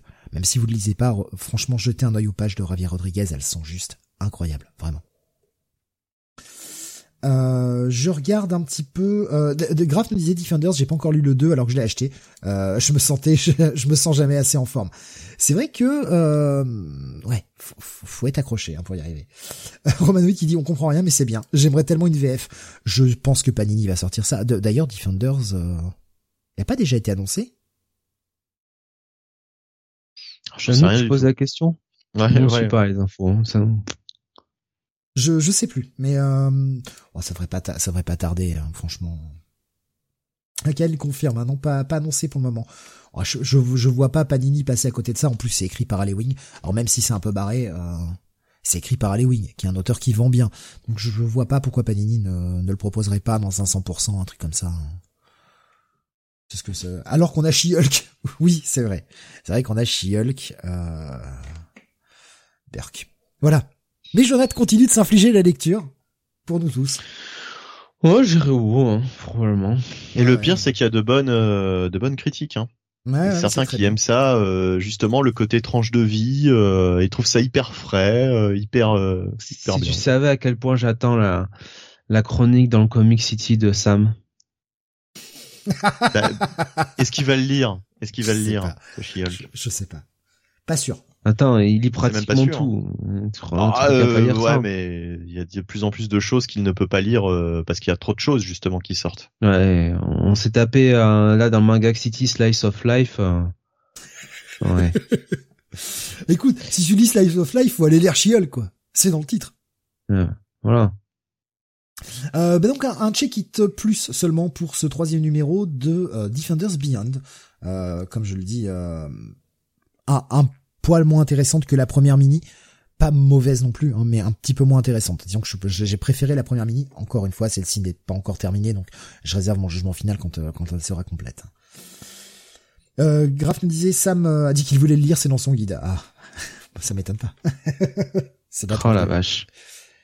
Allez, on revient vers toi, Benny. On va retourner chez l'essai avec, euh, eh bien, le la suite de ce très très très long arc par Philippe Kennedy Johnson. Oh non non non, non pas du tout. C'est fini. Oui, mais enfin, oui, mais c'est c'est la suite, euh, voilà, c'est ah le nouvel arc. D'accord, ok, ok. Voilà, oui, oui, oui, oui, C'est la suite. Bah, on a eu cet arc qui nous a occupé 12 euh, 12 euh, parties, et euh, voilà, on passe enfin à autre chose. Euh, c'est donc le Action Comics 1047. Oui, avec le, le, le premier chapitre de Kal-El Returns, euh, qui sera peut-être d'ailleurs en plusieurs euh, en plusieurs chapitres hein, euh, cette saga. Enfin, j'en sais rien, remarque, puisque maintenant il revient, mais avec les événements de Dark Crisis, on sait pas, on sait pas en fait s'il il revient pour longtemps ou s'il revient juste pour quelques mois ou quelques semaines. moi, je pense que Dark Crisis nous ramènera les, les, les principaux héros comme si de rien n'était et que ça changera strictement rien pour les titres réguliers, et tant mieux. Donc c'est le, le ouais le chapitre 1 qui s'appelle Double Sun donc, on retrouve Philip Kennedy Johnson toujours au, scénario, Riccardo Federici au dessin. Et franchement, les dessins, moi j'adore. J'adore euh, ce style un peu peint. Euh, vraiment, vraiment, il y a de très très belles planches, de très très belles pages encore une fois. C'est le même qui fait la cover? J'ai pas l'impression parce que là, je vois Steve. Euh, j'arrive pas à lire le, nom de la. Euh, non, non, non, je pense pas que ce soit le même. Parce que la cover, on en, là, on en parlait sur Discord, mais moi, je, enfin perso, je trouve la cover hideuse. Hein. Vraiment. Euh, alors attends, la couverture. Euh, ouais non la couverture. Non c'est pas lui. Non non la couverture euh, c'est Papy Moujo là qui qui est. qui ouais, Steve, Steve Beach qui qui fait qui fait la cover. Franchement on a l'impression qu'il lâche une caisse quoi. Ouais non mais la, la cover est vraiment pas très heureuse. Alors bon après c'est le jeu c'est le jeu de la. Jean-Marie Bigard c'est Jean-Marie Bigard en, en Superman. Ouais.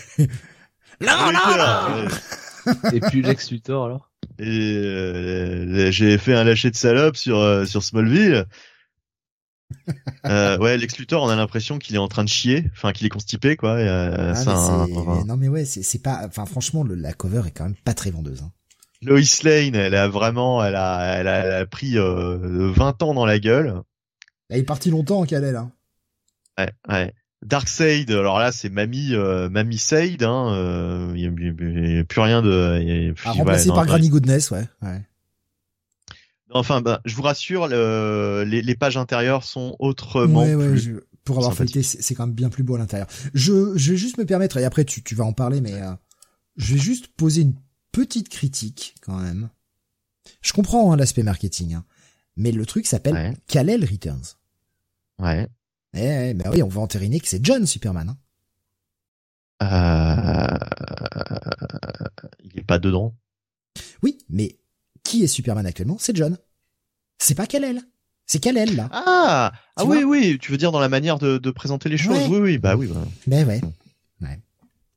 Je trouve ça un peu enfin, dommage. En tout cas, dans bon, après, chacun. Enfin, En, en, tout, en tout cas, dans l'histoire, il est Superman puisque euh, il y a même euh, quelqu'un au Congrès ou je sais plus où qui dit euh, Superman himself et tu le vois rentrer. Enfin, c'est on l'appelle toujours Superman quoi. Pour pour pour Philip Kennedy Johnson dans son histoire, c'est Superman. C'est lui quoi. Il y en a pas il y en a pas d'autres. Et c'est vraiment le personnage principal de l'histoire. Et justement, il est de retour. Et, euh, et quel retour? Donc on a le retour d'un d'un ancien ennemi, un ennemi classique. Ça m'a bien fait plaisir de le revoir dans des scènes vraiment très touchantes d'ailleurs et très euh, euh, très euh, pathétique, j'ai envie de dire. Euh, il est vraiment dans une dans un dans un dans un sale état cet ennemi. il reçoit la visite ben, d'un membre de sa famille en fait. Et c'est vraiment la, la scène d'ouverture, elle est elle est vraiment très très très très bien très très bien faite. Euh, et cet ennemi, donc cet ancien ennemi, aura la visite d'ailleurs de Lex Luthor hein, dans, dans, cette histoire. Et donc, euh, bah, on se doute bien que les choses vont mal tourner, hein, encore une fois, de ce côté-là. Euh, donc euh, Superman est de retour sur Terre, mais euh, entre guillemets, il n'est pas tout seul puisque le World World, euh, la, fin, la, la, planète du World World, a élu domicile à côté de notre de notre planète. J'entends Jonathan se marrer et je ne sais pas si, c'est normal. oh, c'est le World World. Le War ou le War World, ouais, ouais, le War World. Le War World. Voilà, donc euh, ouais, World World qui est s'est installé à côté de, la, de, notre planète. Voilà, on va le faire à la Jean-Marie Bigard. Euh, donc euh, non mais euh, enfin voilà, donc euh, ça cause pas mal de de, bah, de problèmes, hein, ne serait-ce que comment dire géopolitique. Enfin si on peut parler de géopolitique en parlant de de, de l'espace, mais en tout cas la présence de cette planète toute proche de la nôtre, bah crée pas mal de, de craintes et de doutes. Euh, de la part du monde entier. Et donc il y a les Nations Unies qui euh, qui en discutent avec avec Superman. Et euh, Superman leur fait savoir que bah oui, c'est des gens qui ont connu que la guerre, mais c'est un peuple qu'il a réussi à pacifier et il y a plus de y a plus de danger quoi. Il ne représente plus de danger.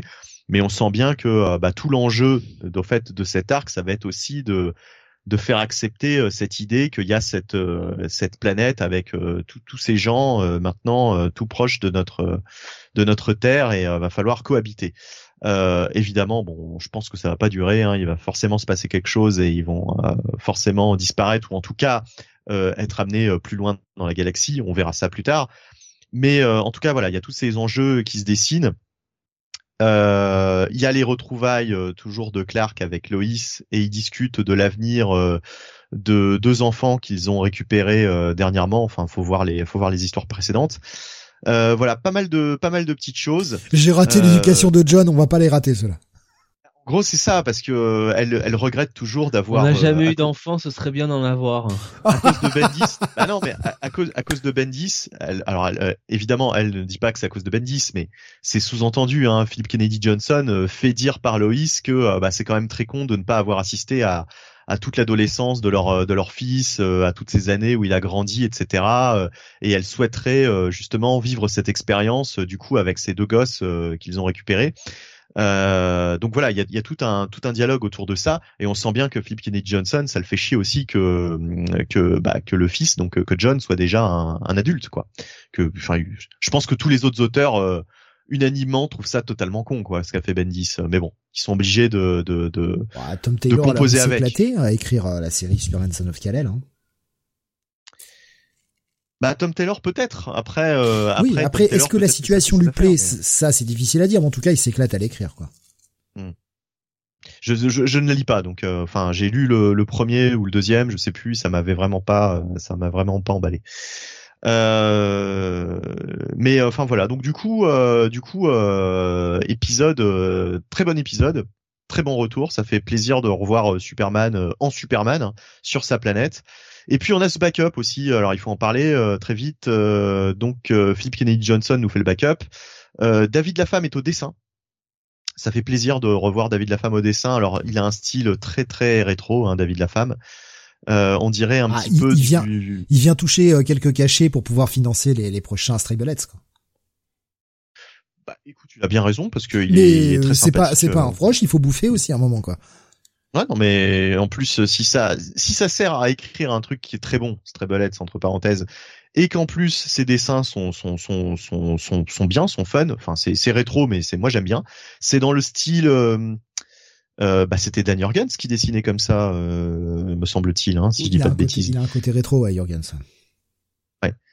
Euh, donc, donc voilà. Et alors, pour ce qui est de l'intrigue, on est vraiment à la toute fin de la de l'arc du World World, et il y a ce personnage de comment s'appelle-t-elle? Euh, bah mince, j'ai oublié. Euh, elle était, euh, elle était là dans les tout premiers épisodes. Euh, Taola, voilà, Taola. Euh, Taola qui qui est qui est une native donc du du World World et euh, qui était euh, qui était dans le coma et en fait elle se réveille après la après la bataille après tous les événements et donc bah on lui on la met au courant de, de ce qui s'est passé quoi les alliés de de, de de, Superman donc on a on a Superboy on a on a Iron euh, merde, comment il s'appelle? J'allais dire Jeremy Irons. comment s'appelle Comment s'appelle ce Superman du coup avec euh, Max Max Irons? Carl Irons? C'est super. Ah bah ah Jeremy, Irons, euh, le style quoi. ouais, bah style, ouais, ouais c'est ça, ouais. Non, c'est non, non, non, c'est non, c'est pas ça, c'est Henry. Non, John. Oh putain. John Henry Irons. John Henry Irons, voilà, voilà. Donc style, bah oui, tout simplement style. Euh, voilà, tout, on retrouve donc tous ces personnages, bien sûr, qui assistent euh, un petit peu éberlués à la, au retour de Clark et de l'Authority, puisqu'on rappelle que euh, Clark euh, était parti sur le World World avec l'Authority. Donc voilà. Donc backup sympathique qui annonce aussi le retour d'une certaine menace liée à l'arc précédent. Euh, ça, ça va, ça va, ça va, ça va se continuer, ça va se poursuivre dans le backup. Voilà, donc euh, franchement, toujours une lecture efficace. Euh, j'aime beaucoup euh, ce que fait Philip Kennedy Johnson sur Superman, pourvu qu'il reste encore un petit moment. Je ne sais pas s'il a prévu de partir, mais en tout cas, là pour le moment, c'est c'est très bien. Et je sais qu'on aura un numéro anniversaire dans pas longtemps. un numéro anniversaire avec 50 000 variantes de cover. Alors là, il y en a un peu trop. Hein. Il y en a, il y en a je me demande s'il y en a pas 50, sans déconner. Oh, s'ils ont pas fait 50 variantes de cover pour, pour ce prochain numéro anniversaire, qui sera, euh, bah, je sais pas du coup euh, à quel numéro on arrivera. Euh, euh le 1050 probablement. Ouais, ce sera ce sera peut-être le Action Comics 1050 du coup. Hmm. Est-ce que ça peut servir de bon point d'entrée si on a zappé l'arc précédent ou... Oui, absolument en plus. Ouais, ouais, ouais. En plus, en plus, c'est tout à fait possible de commencer par là. Ouais. C'est une bonne histoire de Superman, accessible pour n'importe qui voudrait se remettre à Superman. Absolument. Mmh, c'est possible. Ok. Donc tu recommandes chaudement un, un bon gros bail. Oui. Hein. Un bon gros bail. Ouais, un bon gros bail pour ce pour pour ce titre. Euh, vraiment important de fêter le 1050, nous dit Beaumasque. bah euh, oui ça reste un gros bah. Pour DC, ouais. Après, il se passera peut-être quelque chose justement d'un peu d'un peu particulier. Enfin, j'espère. Hein, que ce sera pas juste un 1050 euh, histoire de faire un 1050. Quoi. Kal-El Returns, numéro 1050, Kal-El Dies? Allez hop, c'est réglé. Fin. Moi, j'y crois de moins en moins. Je pense que Dark Crisis ne changera ne changera strictement rien. On, on craignait ça. Quand t'as lu, euh, lu, le dernier euh, Dark Crisis, tu vois bien que de toute façon les héros vont revenir. Oui, non, mais de toute façon, ça se dessine ça se dessinait même euh, avant quoi en fait euh, bon on a bien compris quoi mais tant mieux hein, tant mieux parce que c'est une idée à la con hein, de toute façon de vouloir les remplacer absolument par euh, par des d'autres personnages qui sont pas forcément aussi charismatiques ni aussi bons donc bon Grave qui troll qui nous dit vont faire une anthologie de la même qualité que Amazing Fantasy 1000 euh, bah j'espère pas voilà, j'espère pas. J'espère qu'on va pas. Ah, vous aviez adoré. va pas hein. tomber. Euh... Ben, en fait, ils avaient déjà fait ça en plus euh, sur un sur le Action Comics 1000 euh, certainement. Ouais, sur le 1000. Il y a quelques années. Bah, avec le, c'était ce, sortait ça ce numéro-là. Je crois d'ailleurs qu'il y avait la première histoire de Bendis. Ouais, ouais, ouais, il me semble. Beaumasque qui nous dit c'était très bien Amazing Fantasy 1000. Je sais pas si tu trolls là, Beaumasque.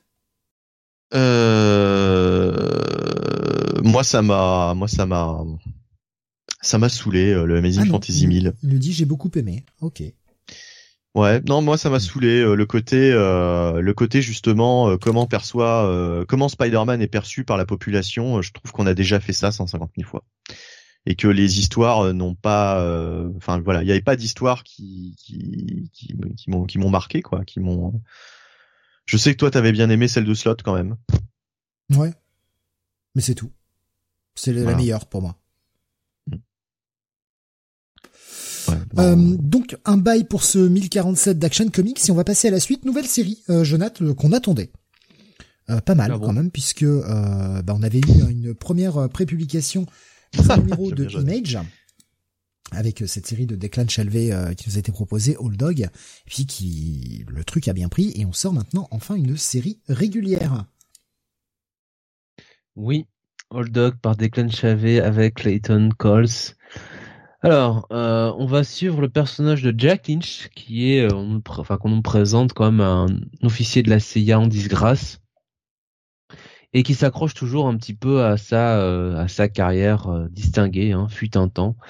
Et là, on va le retrouver donc au début de, de cette histoire.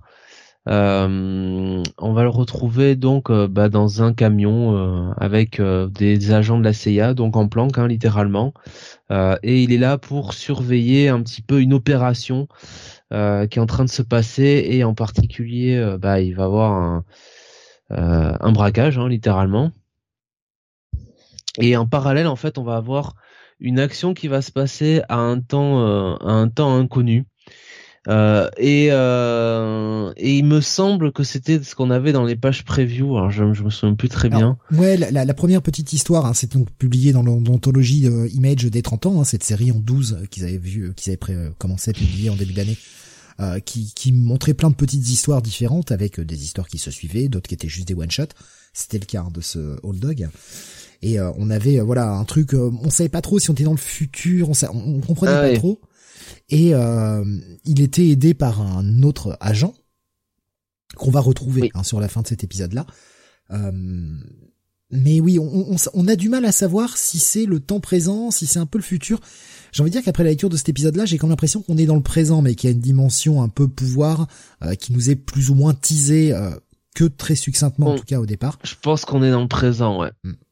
Ou en tout cas huit ans après. Voilà, je vais le dire comme ça. Ouais, mais bon, enfin, ça reste un, présent très proche, quoi. Enfin, un, futur, un futur, pardon, très proche. Euh, huit ans, dans huit ans. Je sais pas. Hein, ça se trouve euh, dans huit ans, Steve, euh, t'auras peut-être un bras, deux jambes en moins, ça. Tu sais pas, hein. Oh, merde. ouais. On sait jamais, hein. Ouais. Hein, peut-être que moi j'aurai un troisième bras qui me poussera. C'est mon bras et tu me le rends. C'est mon bras. Parce que bizarrement, moi j'en perds un, toi t'en as un qui pousse. moi chez moi le calcul il est vite fait. Hein. Mais toi c'est l'addition par la soustraction. donc voilà, donc euh, bah ça se passe mal, hein, ça se passe mal. Il y a, il y a une attaque et euh, les agents de la CIA sortent un petit peu du camion. Alors euh, en mode passif-agressif, ils disent bon bah toi tu restes dans le camion, t'es un peu trop vieux. Hein. voilà, à notre cher Jack, sympa. Euh, ils auraient peut-être dû euh, demander l'aide de Jack, hein, vu ce qui leur arrive derrière. Tant pis pour eux. Euh, et en fait, donc, bah, Jack, bah, finalement, comme ils reviennent pas, il va aller les, il va aller les trouver et il voit qu'ils se sont pris des bonnes bastos dans la tronche. Et il va comprendre quel est le, problème, quoi. C'est-à-dire qu'il y a un, alors, un espèce de cambrioleur avec un costume un peu futuriste qui, qui travaille sur une machine et, euh, et qui va euh, avoir un duel avec Jack. Il va l'assommer. Jack va euh, avec son son pistolet, alors visiblement tirer sur sur la machine et encore j'ai l'impression que c'est plus le l'adversaire qui actionne la machine. Et derrière, Jack va se réveiller donc bah, dans un donc je dis hein, ans après dans une alors dans un espèce de d'hôpital un petit peu euh, secret dans une agence euh, secrète. Euh, mais qui regroupe un peu la le FBI, la CIA, la NSA. En tout cas, ça nous est présenté comme ça. Et Jack, euh, eh bien, va y avoir quelque chose qui va lui arriver du fait de, de cet accident qu'il a eu. Et ça va changer un petit peu, ça va changer un petit peu son son, son avenir il va sans doute bah, devoir euh, repartir sur le terrain et on va donc finalement reboucler avec ce qu'on a eu dans le one shot. Voilà. J'ai trouvé que, alors, je, suis emballé par le truc parce que le, one shot m'avait emballé. Euh, L'histoire est pas mal racontée, mais c'est parfois un peu confus au niveau des lignes temporelles. Surtout qu'on essaye de jouer avec des parties un peu, euh, euh comme on dit en anglais, redacted, hein, vous savez, où on met un gros coup de stabilo noir sur tout ce qui est euh, militaire pour cacher des parties, voilà, qui seraient trop sensibles. Et du coup, on est un peu paumé parce qu'on le voit, il y a des moments où on le voit un peu jeune, euh, on le voit sur une mission qui a foiré, parce qu'on nous parle d'une mission où il a foiré, euh, euh, qui, s'est apparemment assez mal passé et qui a fait qu'il a été plus ou moins mis au placard depuis. On voit en même temps cette mission, on va dire dans le présent, si on peut dire, et un bout de, la dernière mission huit ans plus tard. Et ce qui fait que les timelines se mélangent et il y a un moment, j'ai eu, j'ai eu un doute. Je me suis dit, mais putain, attends, est-ce que la mission qui était dans le passé, en fait, c'est la mission qui est dans, on va dire, le futur, pour le placer comme ça, pour essayer de placer un peu les trois lignes temporelles que l'on a dans ce comic? Parce que la situation est la même, c'est juste que le mec a changé. Il, d'un côté, il a les, euh, le mec a les cheveux blancs, les tempes grisonnantes, tout ça. Après, euh, il est, euh, il a plus du tout, enfin, il a les cheveux complètement noirs. C'est assez bizarre. C'est pas mal raconté, c'est juste un peu nébuleux en fait. Et j'avoue que ma hype persiste. Alors, même si euh, il y a quand même un petit retournement de situation finale, une petite révélation à la fin qui est plutôt pas mal, mais euh, j'ai plus la hype pour le, premier, les, les pages preview qu'on avait eu, les, les 8 pages, en fait, le petit one-shot introductif, qui me donne envie de continuer parce qu'à la lecture de ce numéro 1, si j'avais pas eu ce, petit bout de preview, je sais pas si je serais vraiment accroché, tu vois. Comme toi, euh, si j'avais pas eu, si j'avais pas eu le le la preview euh, je pense que ouais je je te dis pas que c'est mauvais hein mais ça me serait paru assez commun finalement. C'est c'est voilà c'est ça. C'est pas. mauvais mais c'est assez commun. Après c'est ça reste un tour de force de la part des clans Shelby parce que le mec fait tout. Euh, que ce soit scénario dessin ancrage colorisation Clayton Coles est juste là pour la pour la, le lettrage.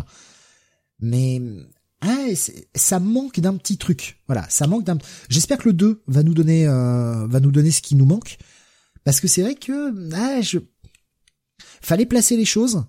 Est-ce que c'était utile de tout placer dans ce premier numéro et pas nous mettre un petit peu plus de la situation actuelle? Parce qu'on a envie de voir ce tandem, on sentait qu'il y avait quelque chose. Là, on a la révélation en plus sur pourquoi ce tandem est assez particulier. J'ai hâte d'en mhm. découvrir plus, mais ça arrive que sur la dernière page, quoi. Bah, c'est-à-dire que le one shot est meilleur que ce numéro 1, en fait. Ouais. Et, euh, et c'est un peu dommageable parce que t'as quand même plus de pages hein, sur euh, sur ce, ce numéro 1. Alors euh, bon, euh, finalement, on a affaire à une introduction de du one shot quelque part. Après, mhm. c'est vrai que la voilà ce qu'on voit euh, ce qu'on voit à la fin de l'épisode euh, ce personnage qui qui qui qui revient enfin qui, qui arrive et qui revient en même temps puisqu'on l'a vu dans le one shot on fait qu'on a envie de euh, on a envie d'en voir qu'on qu'on a envie d'en voir plus donc j'irai quand même voir le numéro 2 parce que j'ai le, encore une fois l'univers qui était dépeint dans, dans le one shot m'intéressait beaucoup mais ouais Ouais. Après, là en plus, on a un peu plus d'explications sur la méthode expéditive de son partenaire, euh, qui, m'ont fait un peu rire quand même. J'ai envie de voir comment ça fonctionne ce tandem, tu vois. Je, suis curieux, mais je suis curieux de ça. Je suis pas forcément curieux par rapport au, personnage de Jack Lynch. Il est là pour moi le problème. C'est qu'il me rend curieux pour son univers, comme tu l'as dit, me rend curieux pour le, partenaire de, Jack Lynch, mais euh, le personnage de Jack Lynch en lui-même, bah je m'en cogne un peu je le trouve pas si euh, intéressant que ça. J'ai déjà l'impression que entre cette espèce de, de, petite séquence preview là de 8 pages euh, plus numéro 1, j'ai déjà l'impression qu'on m'a tout raconté sur Jack Lynch et qu'il n'y a plus rien à dire déjà sur le perso. Alors, je me trompe peut-être, mais c'est le sentiment que j'en ai à la lecture de ce premier épisode. Un peu un peu bancal quoi. Donc pour moi, ça sera clairement pas un bail hein. ça va être un, bon check-it, mais je peux pas aller au-dessus quoi, franchement euh, je vais pas recommander mm, à tout prix ce numéro 1. Euh, plus vous recommandez de lire euh, les 8 pages qu'il y avait dans le, le Image 30e anniversaire numéro 1. Un check it. Mm. Ouais. ouais. On va continuer en retournant chez DC maintenant avec la sortie de Tim Drake. Robin, numéro 1, nouvelle série régulière. Oui, attention. Extrêmement attendu. Tim Drake a le droit de revenir en solo Putain, trop bien. Et en plus, on a mis une équipe. Euh, bon alors, mm. la scénariste, c'est pas celle qui me séduit le plus. Elle, écrit actuellement euh, le DC, euh, le Dark Crisis, pardon, Young Justice. Mais le, dessinateur, c'est Riley Rosmo. Donc la scénariste, c'est mince, j'ai oublié son prénom. Megan, Megan Fitzmartin, voilà. donc Riley Rosmo à la partie graphique et la colorisation de Lila Fridge, là aussi.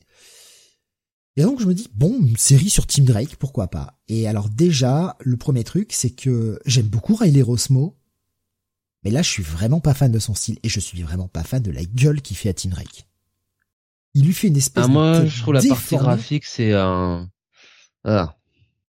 Il lui fait une espèce de tête déformée. Déjà, on a du mal à placer son âge. Sur des, sur certains cas, t'as l'impression qu'il a 12 ans. Sur d'autres, t'as l'impression qu'il a 16 ans. Tu sais pas trop. Et donc on a euh, notre bon petit Tim Drake qui s'est installé euh, dans la marina de, Gotham euh, City, dans lequel il, il, enfin, il vit dans ce quartier-là, un quartier un peu pourrave, un peu paumé, avec des rebuts de la société. bon voilà, Tim Drake quoi, Tim Drake qui, fait sa nouvelle ville avec son copain, tout va bien, hein, son petit ami. Alors il, se pose des questions sans piternel. Est-ce que c'est mon petit ami? Est-ce que c'est pas mon petit ami? Est-ce qu'on doit se qualifier comme ça? Est-ce qu'on doit pas se qualifier comme ça? Ta gueule, je m'en branle Je m'en branle par pitié, ferme-la. Qu'est-ce qu'on s'en bat les couilles? C'est pas ça qu'on est venu chercher. Enfin, Tim Drake Robin. Ok, donc en fait, tu me vends la série Tim Drake. Ben j'en ai rien à foutre. Et en fait, cette histoire est pathétique. C'est le comique qui m'a énervé cette semaine. C'est une énorme merde. J'ai perdu 15 minutes à lire cette chiasse. Jamais j'y retourne. Jamais. C'est moche. Franchement, Riley Rosmo, je sais pas ce qui lui est arrivé, mais il a pas envie de bosser là-dessus, ça se voit. Euh, ça raconte rien. Ah ouais, oh là là, il y a une, apparition euh, ah, comme dans cette espèce de, de, de, polar que j'avais lu il y a longtemps, ça rappelle une autre histoire de... On s'en fout, ça ne raconte rien, t'essaies de nous présenter une galerie de personnages qui sont tous plus insipides les uns que les autres, et putain, mais ce, ce cliffhanger qui est nul mais qu'est-ce qu'il y a à sauver dans ce titre? Aidez-moi par pitié et donnez-moi des arguments pour sauver ce titre. pour moi, ça c'est poubelle. C'est vraiment poubelle. C'est à chier. J'ai pas d'autre mot pour le qualifier. C'est à chier. De la perte de temps. Alors je sais pas ce que t'en as pensé, Jonathan. Je sais pas si tu vas être aussi dur. Je sais pas si tu vas être encore plus dur, mais euh, pathétique. Dans certains cas, je suis beaucoup plus dur que toi, mais euh, là, pour le coup, euh, bon, les dessins déjà n'aident pas. Il n'y a pas de Talia, donc euh, t'es moins dur que lui. Non, là, je risque pas d'être dur en lisant ça. Euh, et c'est-à-dire qu'il y a moins de... Je dirais que le, le, dessin déjà dessert le, le propos, quoi. C'est-à-dire que cette, cette manière un petit peu de dessiner toujours... Euh, ce ton un petit peu presque presque enfantin, je trouve que ça ça réussit pas ces séries-là. C'est la même chose sur Bad Girl, euh, enfin Bad Girls pour le coup. Euh, donc je, enfin ouais, son son Team Drake euh, avec cette coupe au bol là, euh, chaussée au moine en plus, quelle quelle idée. Non non, déjà déjà ça c'est pas très bien. On perd effectivement trois ou quatre pages sur est-ce que c'est mon copain, est-ce que c'est pas mon copain? Enfin on s'en fout complètement. vraiment. franchement, si c'est si Team Drake on est rendu à ça c'est-à-dire de, de n'être qu'un personnage de, je suis désolé, on va repartir là-dessus, mais de n'être qu'un personnage de, qui va nous servir de tranche de vie, mais quel intérêt? Quel intérêt? Non, mais en fait, ce qu'il faut dire aux, gens euh, qui nous écoutent, si vous voulez lire du bon Tim Drake aujourd'hui, lisez les runs de, de sur Batman, quoi. Et euh, en deux trois pages, il a compris tout, il a tout compris du personnage de Tim Drake et euh, et, euh, et il lui fait honneur. Là, je suis désolé, mais bon, enfin, Bon, moi, j'ai rien contre cette autrice, mais euh, bon. Euh, elle me déçoit. Euh, de plus en plus. Déjà, déjà sur Young Justice, là, le dernier épisode, je commençais à, ça commençait à me gonfler un peu.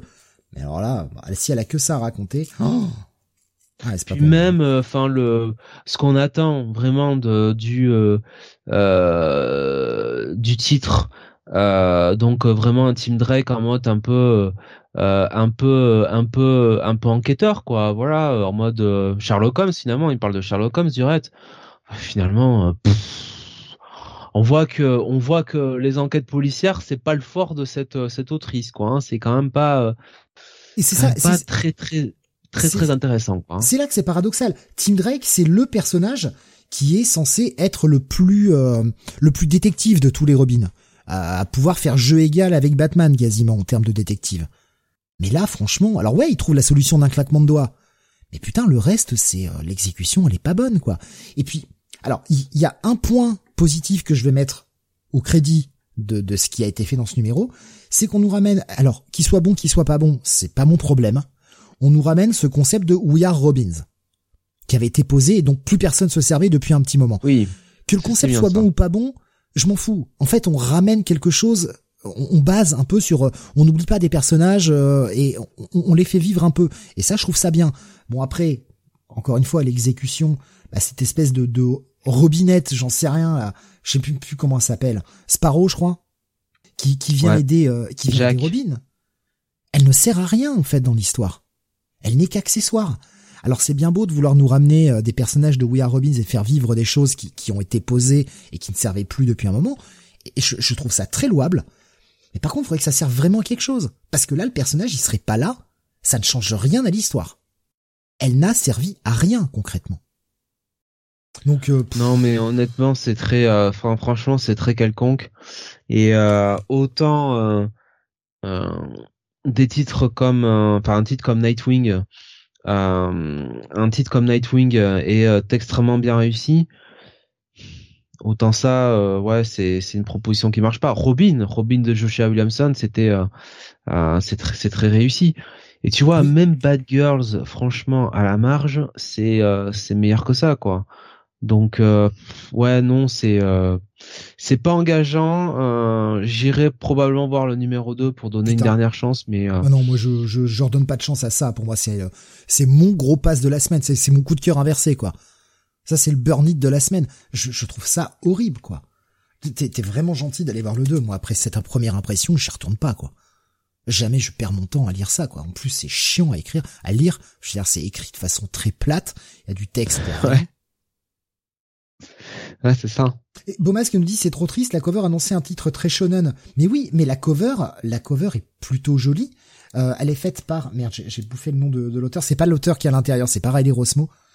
Mais euh, Riley Rosmo qui est capable d'un style assez proche de cette cover-là, je, je, vraiment je l'ai trouvé pas en forme. Et pourtant c'est un, un, dessinateur que j'aime beaucoup, mais je déteste son Team Drake quoi. Vraiment, je, je déteste son Team Drake. Il est horrible, vraiment. Ouais, c'est euh, la cover, c'est euh, Ricardo Lopez Ortiz. Merci, merci. Ouais, j'étais en train de rechercher le, le nom. Euh, Graf nous dit Nike. la cover n'a rien à voir. La cover n'a rien à voir avec ce qu'on voit dedans. Hein. C'est pas du tout. Euh, voilà, c'est pas du tout un Team Drake en mode badass. Non, non, ça n'a rien à voir. Hein. Graf nous disait Nightwing, c'est justement un très bon mélange entre tranche de vie et titre super-héroïque. Ouais, et là, le mélange est parfait pour, pour Nightwing. Non, mais la, la tranche de vie est, est, est, secondaire, hein, finalement. Euh, l'histoire principale, c'est quand même Nightwing qui, euh, qui revient à Blue Devon et qui, enfin, déjà veut retrouver un sens à sa vie et qui veut, qui veut rendre, enfin, qui veut, qui veut quelque part délivrer Blue Devon du, du joug de, de, de Blockbuster et, et, des autres vilains quoi. Donc après euh, ce qui se passe dans la vie de, de Nightwing, notamment euh, dans sa relation avec Barbara, ça c'est secondaire. Là le problème c'est que bon, euh, l'autrice finalement prend énormément de temps à rappeler ce qu'est Tim Drake, c'est-à-dire le second plus grand détective de Gotham quoi. Donc ouais, je trouve qu'elle qu'elle rappelle rien du tout moi là-dessus quoi. J'ai vraiment plus l'impression qu'elle a envie d'écrire euh, bah, je crois donc c'est Sparrow, euh, la, la, la, la, meuf de We Are Robin, elle a plus envie d'écrire ce personnage-là que d'écrire Tim Drake. Meuf, pourquoi t'écris la série Tim Drake Robin alors? Va jouer ailleurs, va écrire autre chose. C'est c'est euh, c'est insupportable quoi. Ils en font des gamins, nous dit Alexin. Ouais, c'est ça, c'est une série de gamins. Le mec, il est censé avoir 16 ans.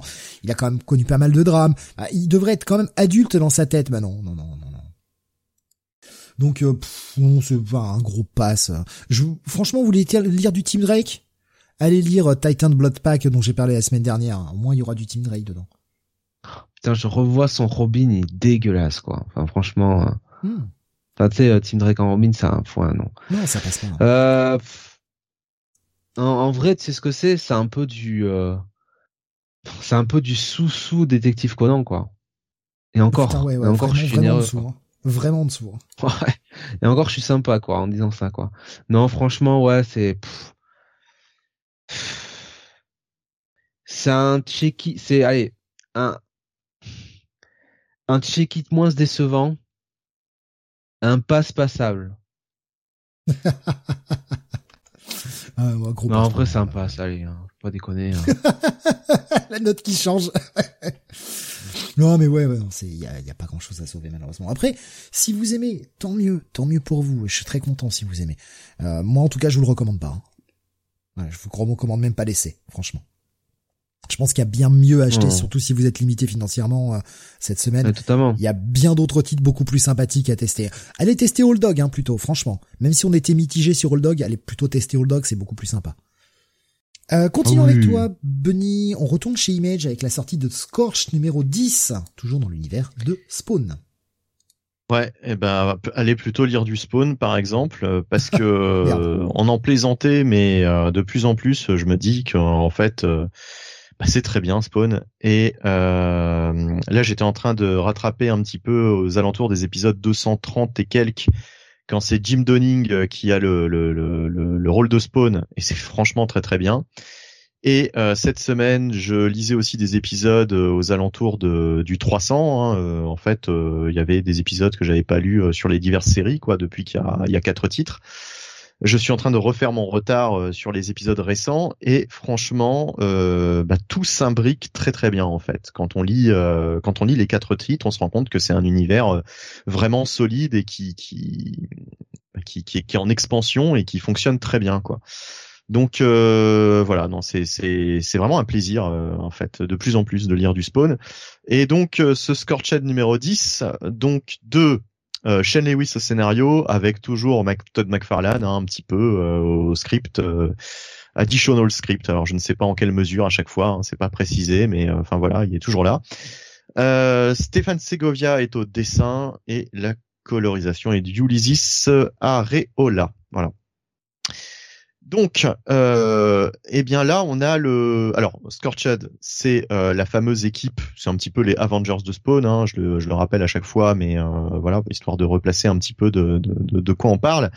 Euh, c'est son équipe, donc on a du, du She-Spawn, le Gunslinger qui est là, Haunt également qui a rejoint le qui a rejoint cette équipe il y a quelque temps. Euh, donc euh, qui font face à une, euh, une menace qui jusqu'à présent était un petit peu on, on, on, pouvait deviner un petit peu de, de qui il retourne. Mais là en fait on se, on se rend compte de, de qui il s'agit hein. il s'agit de The Curse qui était un ennemi de Spawn qu'on n'avait pas vu depuis très très longtemps. Ah non c'était une série de Spawn Euh, ah oui, il y avait aussi la, la série, euh, mais ça n'a rien à voir. Oui, non, ça n'a rien à voir. Là, là, euh, Curse, c'est vraiment un ennemi, euh, un ennemi de Spawn. D'ailleurs, pour la petite histoire, euh, le premier numéro de Spawn que j'ai lu à l'époque, euh, dans les années 90, bah, c'était avec Curse qui euh, chopait Spawn et qui euh, choisissait de le disséquer tout simplement pour pour étudier le pour étudier le spécimen. Donc euh, Spawn terminait l'aventure coupé en deux sur une table d'opération. Et euh, je me souviens surtout bah, des dessins, c'était du Capullo à l'époque, euh, c'était euh, assez assez bien foutu, surtout comparé à ce qu'on avait sur le marché à l'époque. Greg Capullo, Image, enfin ça envoyait quand même du lourd graphiquement. Et euh, ouais, Curse, Curse, bah, c'est vraiment un ennemi, un ennemi classique quoi de de, de l'univers de Spawn. Et effectivement, en ce moment, on a un retour un petit peu de toutes ces, de tous ces personnages hein, qui ont fait les les beaux jours du titre il y a il y a bien longtemps. Et euh, il manquait à l'appel, et ben voilà, il est là. Et euh, effectivement euh, c'est l'une des grosses menaces. Et là il fait, en fait il a il a emprisonné toute l'équipe et il leur fait vivre un petit peu euh, des espèces de, cauchemars. euh, il leur fait affronter un petit peu leur euh, leur peur, en fait, leur leur leur leur plus grande peur. Par exemple, She-Spawn, euh, sa grande peur, c'est que ses ennemis s'aperçoivent de l'existence de sa fille, hein, puisque dans le civil, eh bien, elle a une fille qu'elle a confiée à sa à sa mère. Et du coup, euh, du coup, euh, du coup, voilà, euh, sa grande crainte, c'est que ça se sache et que ses ennemis, bah, en fait, s'attaquent du coup à sa famille pour essayer de l'atteindre, etc. Donc, bon, je vais pas, je vais pas faire le tour des de tous les persos, hein, mais en gros, en gros, voilà, on est vraiment sur une histoire où chacun fait face à ses à ses pires craintes. Euh, et euh, ils hallucinent tous, hein, ils font tous euh, face à des à des comment dire à des adversaires euh, qui les qui leur correspondent. Euh, et on a des révélations donc sur le medieval spawn, euh, notamment, hein, qui est l'un des, des protagonistes principaux de, de cette saga. Euh, voilà, donc euh, la fin annonce euh, annonce surtout quelque chose autour de, de medieval spawn. Euh, franchement, c'est c'est c'est toujours sympa, c'est toujours efficace. Euh, alors après, c'est pas forcément le, le meilleur truc que j'ai lu euh, sur Spawn, sur l'univers de Spawn dernièrement. Donc cet épisode, ce sera un check it plus, qui est déjà bien. Voilà. Mhm. C'est pas, je mets pas un bail parce que je mets un bail vraiment pour les lectures euh, que je trouve les plus euh, les plus indispensables euh, dans toute cette ribambelle de titres Spawn, puisqu'il y en a quand même beaucoup qui sortent. hein. Il y a quand même quatre titres par mois. Donc euh, donc voilà, je, je vais juste mettre un, un check it plus qui est déjà pas mal. Une bonne lecture quoi. Euh, je voyais CCCP qui nous disait sur Discord. euh, Putain, moi aussi, c'était le numéro 40, son premier, euh, son premier Ouais, spawn, ça. du coup. C'est ça, Euh, c'est et ça. il, il nous disait Non. par contre, c'était pas Capullo sur tous les épisodes, c'était un épisode sur deux Capullo et l'autre c'était Tony Daniel. Ouais, et euh, en fait c'était la, la VF, euh, donc il y avait l'épisode 39 et 40, et l'épisode 39, donc qui est le vrai premier que j'ai lu, euh, c'était un épisode spécial Noël où euh, il y avait un gamin qui, qui, qui pensait voir le Père Noël alors qu'il s'agissait de Spawn, euh, qui avait euh, en fait éradiqué des, des, des cambrioleurs en fait, qui essayaient de s'introduire chez ce gamin. Donc c'était un épisode one shot et un épisode très sympathique. euh, j'avais trouvé, euh, j'avais trouvé bien fun quoi à l'époque. Donc voilà, donc euh, ouais ouais ouais, donc on a les mêmes, euh, on a commencé au même moment. Effectivement. Donc un, un check-it seulement pour cet épisode ou check-it plus? Check it plus, check, it plus, ouais, bonne lecture, euh, mais euh, voilà, je mets, je mets des bails vraiment quand c'est, euh, quand c'est, quand c'est vraiment des très très bonnes lectures. euh, vu le, vu le nombre de titres qu'il y a autour de Spawn, euh, voilà, je- j'essaye de, de quand même de, de faire la différence. On va continuer avec toi, Jonath. On va repartir du côté de Marvel avec la sortie du Amazing Oh. Spider-Man numéro 10. Ah bah oui, Oh, ah oui. Votre lecture Alors, est celle de chaque hein. mois. Ouais, ouais. Amazing Spider-Man numéro 10. Au scénario, si on peut appeler ça un scénario, Zeb Wells, évidemment, avec euh, Nick Dragotin euh, au dessin, Ah, ça, l'air plutôt joli, du Marcionis à la colorisation, non. Euh, c'est dégueu. Donc, euh, on est sur euh, un tie à Judgment Day, donc euh, le juge, hein, n'est-ce pas, qui juge tout le monde. Et donc, c'est super, forcément, Spider-Man. il a qu'il accompagne en permanence une projection de Gwen Stacy qui est là pour le juger. Oh, c'est génial. Voilà, ça aurait pas pu être Ben Parker, hein. non non, c'est Gwen Stacy, évidemment. Ça tombe bien. Euh, on est sur les événements euh, post-association avec euh, Norman Osborn, hein. donc il a le costume Green Goblin. Hein. Voilà. et donc en fait, Peter, eh bien, va va essayer un petit peu de se débarrasser de ce juge entre guillemets. Ça va le faire rencontrer plusieurs personnages. Il va notamment rencontrer Randy, hein, qui va l'amener, avec qui il va aller essayer son son son costume pour son mariage, donc c'est génial. Il a une discussion avec Tante May, c'est génial. Il a une discussion avec euh, Jonah Jameson, c'est génial, mais c'est quand même drôle parce que euh, Jonah, euh, eh bien, euh, pour le coup, il se, s'expie de tous ses péchés vis-à-vis de Peter, et il y en a beaucoup. Mais comme il a beaucoup de, de gens à qui il doit demander pardon, pas trop parler avec Peter, voilà. Et donc euh, Peter finalement, euh, qu'est-ce qu'il va faire? Euh, Il va y avoir Miles Morales, on s'en fout. il va aller voir Norman Osborn. Et là c'est déjà un petit peu plus intéressant.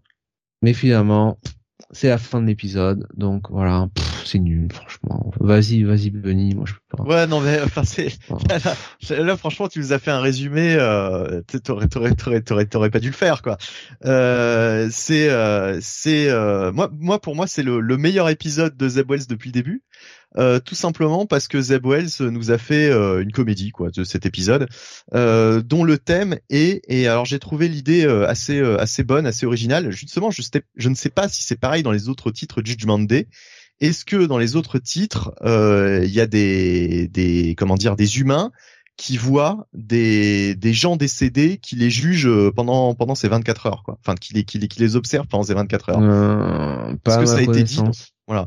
Donc euh, je sais pas si c'est une idée de Zeb Wells ou si c'est euh, ça fait partie de de l'intrigue globale de Judgment Day, mais effectivement là par exemple Tante May euh, bah, voit l'oncle Ben, donc c'est pour ça que c'est pas Peter qui le voit, en tout cas c'est elle qui qui qui qui qui est qui est en présence d'oncle Ben. Elle mais est, rien n'empêchait d'avoir de voir Ben Parker, hein, de voir l'oncle Ben. Hein. Ouais, non mais bien sûr, bien sûr. Mais en tout cas, euh, bon, en tout cas là, euh, Zeb Wells a choisi a choisi ça pour euh, pour pour Tante May. Donc elle a elle a la, elle est la seule en fait à voir l'oncle Ben. Peter lui est tout seul à voir Gwen Stacy.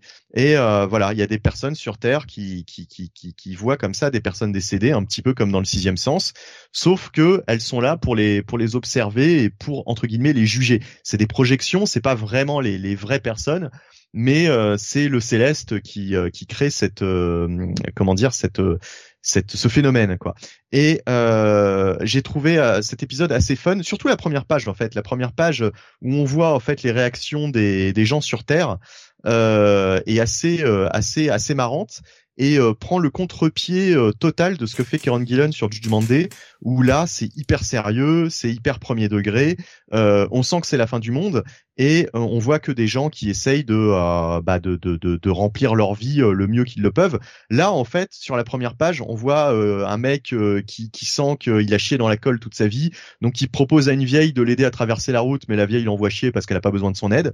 Et c'est en fait assez drôle, c'est limite une comédie quoi.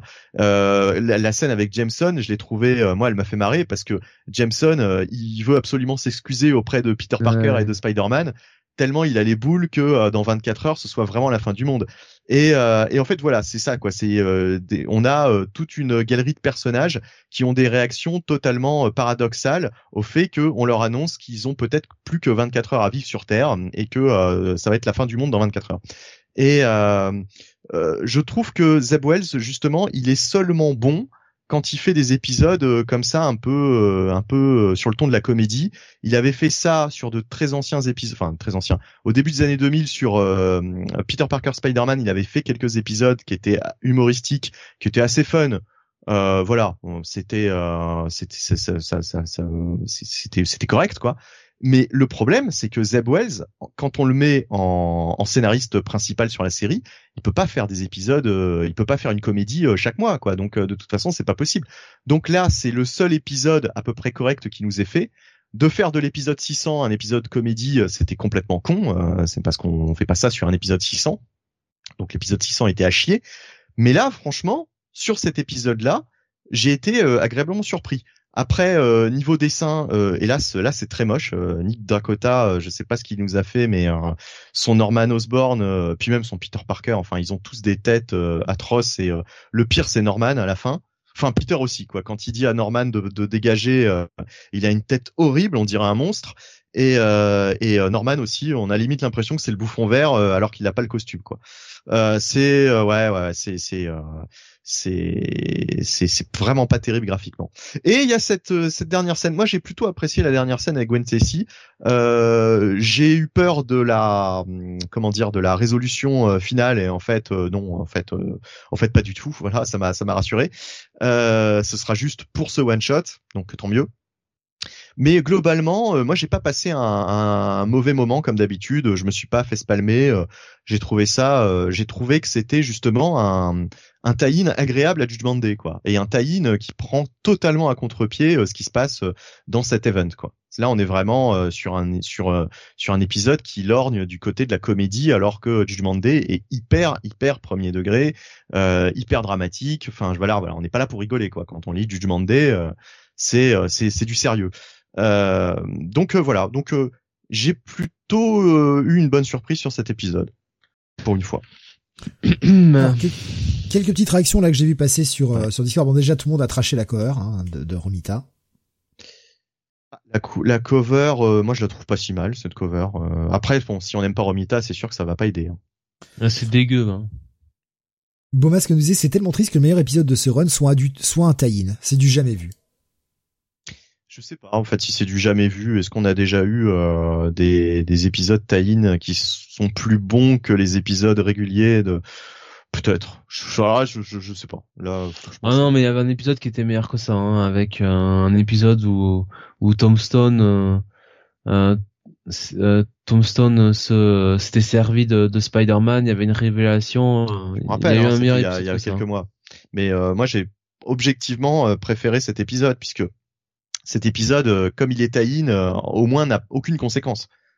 Voilà, c'est c'est c'est il nous a fait son épisode taïn et puis et puis on passe à autre chose. Alors que l'épisode avec Tombstone, euh, ça avait des conséquences et en plus des conséquences, on va dire, qui étaient pas très heureuses quoi. Ouais, mais il était meilleur. Euh, bon, voilà. ce que vous disiez, ces cons aurait pu être l'occasion de nous révéler ce qui s'était passé entre Peter et MJ dans cet épisode. Avec la situation. non, non, non, là, justement, ça parle de tout sauf de ça. mais avec la situation du euh, tout le monde va être jugé, faut expier ses fautes, etc. Ça aurait pu être l'occasion. Ouais. Et d'ailleurs, il parle d'un. Alors, j'ai pas compris. Il parle d'un truc à un moment donné. Euh, j'aimerais que Jonathan me donne son avis là-dessus. Il parle d'un truc qu'il aurait fait avec Norman Osborn pour euh, sauver une personne qu'il aime, et finalement, ça n'a pas eu les résultats escomptés. Donc, est-ce que c'est pas un indice par rapport à ce qui s'est passé avec MJ ou ou c'est ou c'est moi qui ai mal compris? Aucune idée je sais pas, il parle de ça, euh, il parle de ça euh, justement au fantôme de Gwen Stacy, on va l'appeler comme ça. Hein. Euh, il lui dit qu'il a tenté de faire quelque chose avec Norman Osborn et que ça n'a pas abouti et que euh, c'était pour sauver quelqu'un qu'il aime. Donc moi j'ai tout de suite pensé à MJ, il mais il a voulu faire comme Gwen, il a voulu faire des gosses avec Norman. Bah non, puisqu'en plus c'est c'est c'est il y en a jamais eu en fait de gosses avec Norman. Enfin il y a jamais eu coucherie entre Gwen et Norman. Maintenant, oh. on le sait. donc ouais, enfin bref. Oh petit redcon. On n'est plus à ça près. Hmm.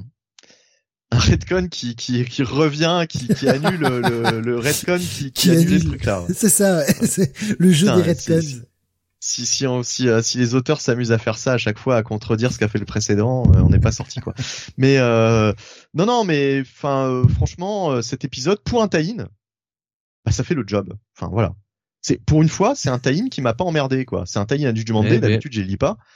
Et, euh, et voilà, et, euh, et euh, agréablement surpris puisque Zeb Wells d'habitude c'est vraiment de la merde.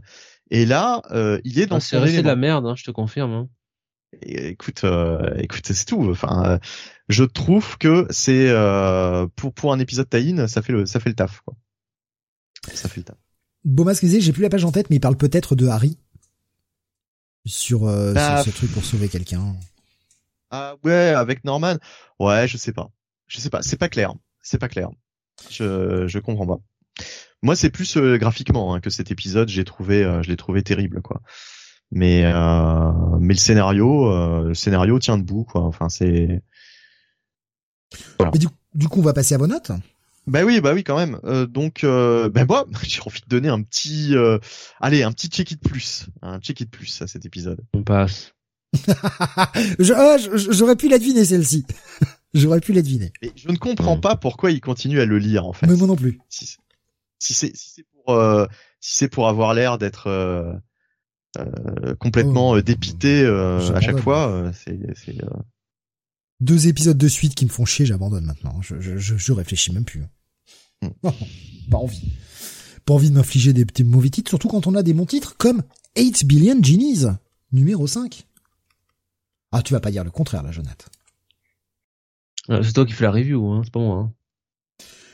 8 Million Genies numéro 5, euh, écrit par Charles Soule, dessiné par Ryan Brown, euh, qui fait également la colo euh, de, de, de, ce titre.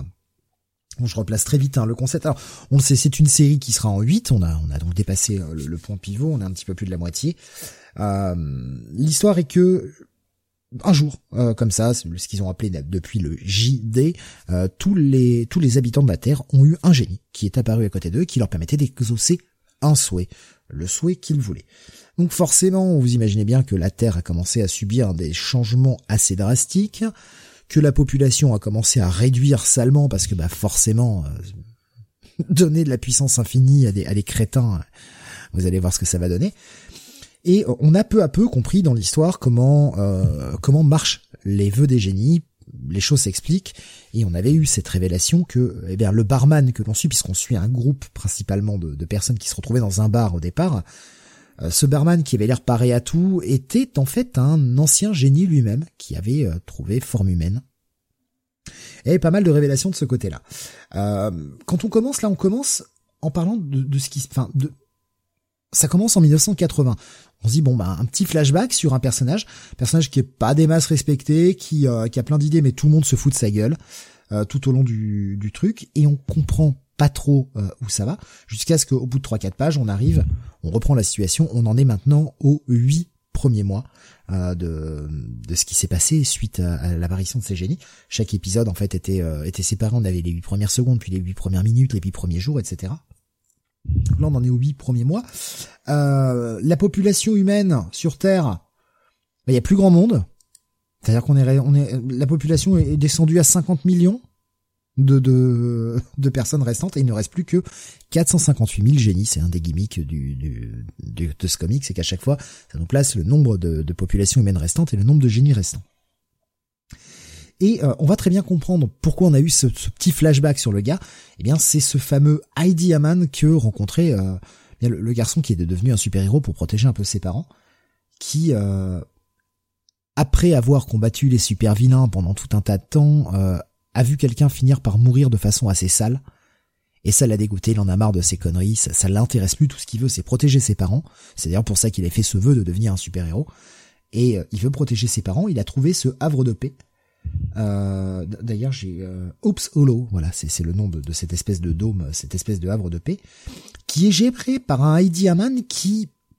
Alors, je sais pas comment tu l'as perçu, Jonath, mais j'ai vachement de mal à placer le gars. J'arrive pas à savoir si s'il est bon, si c'est un enculé. J'arrive pas à savoir s'il joue sur les deux tableaux. Hyper, hyper ambigu.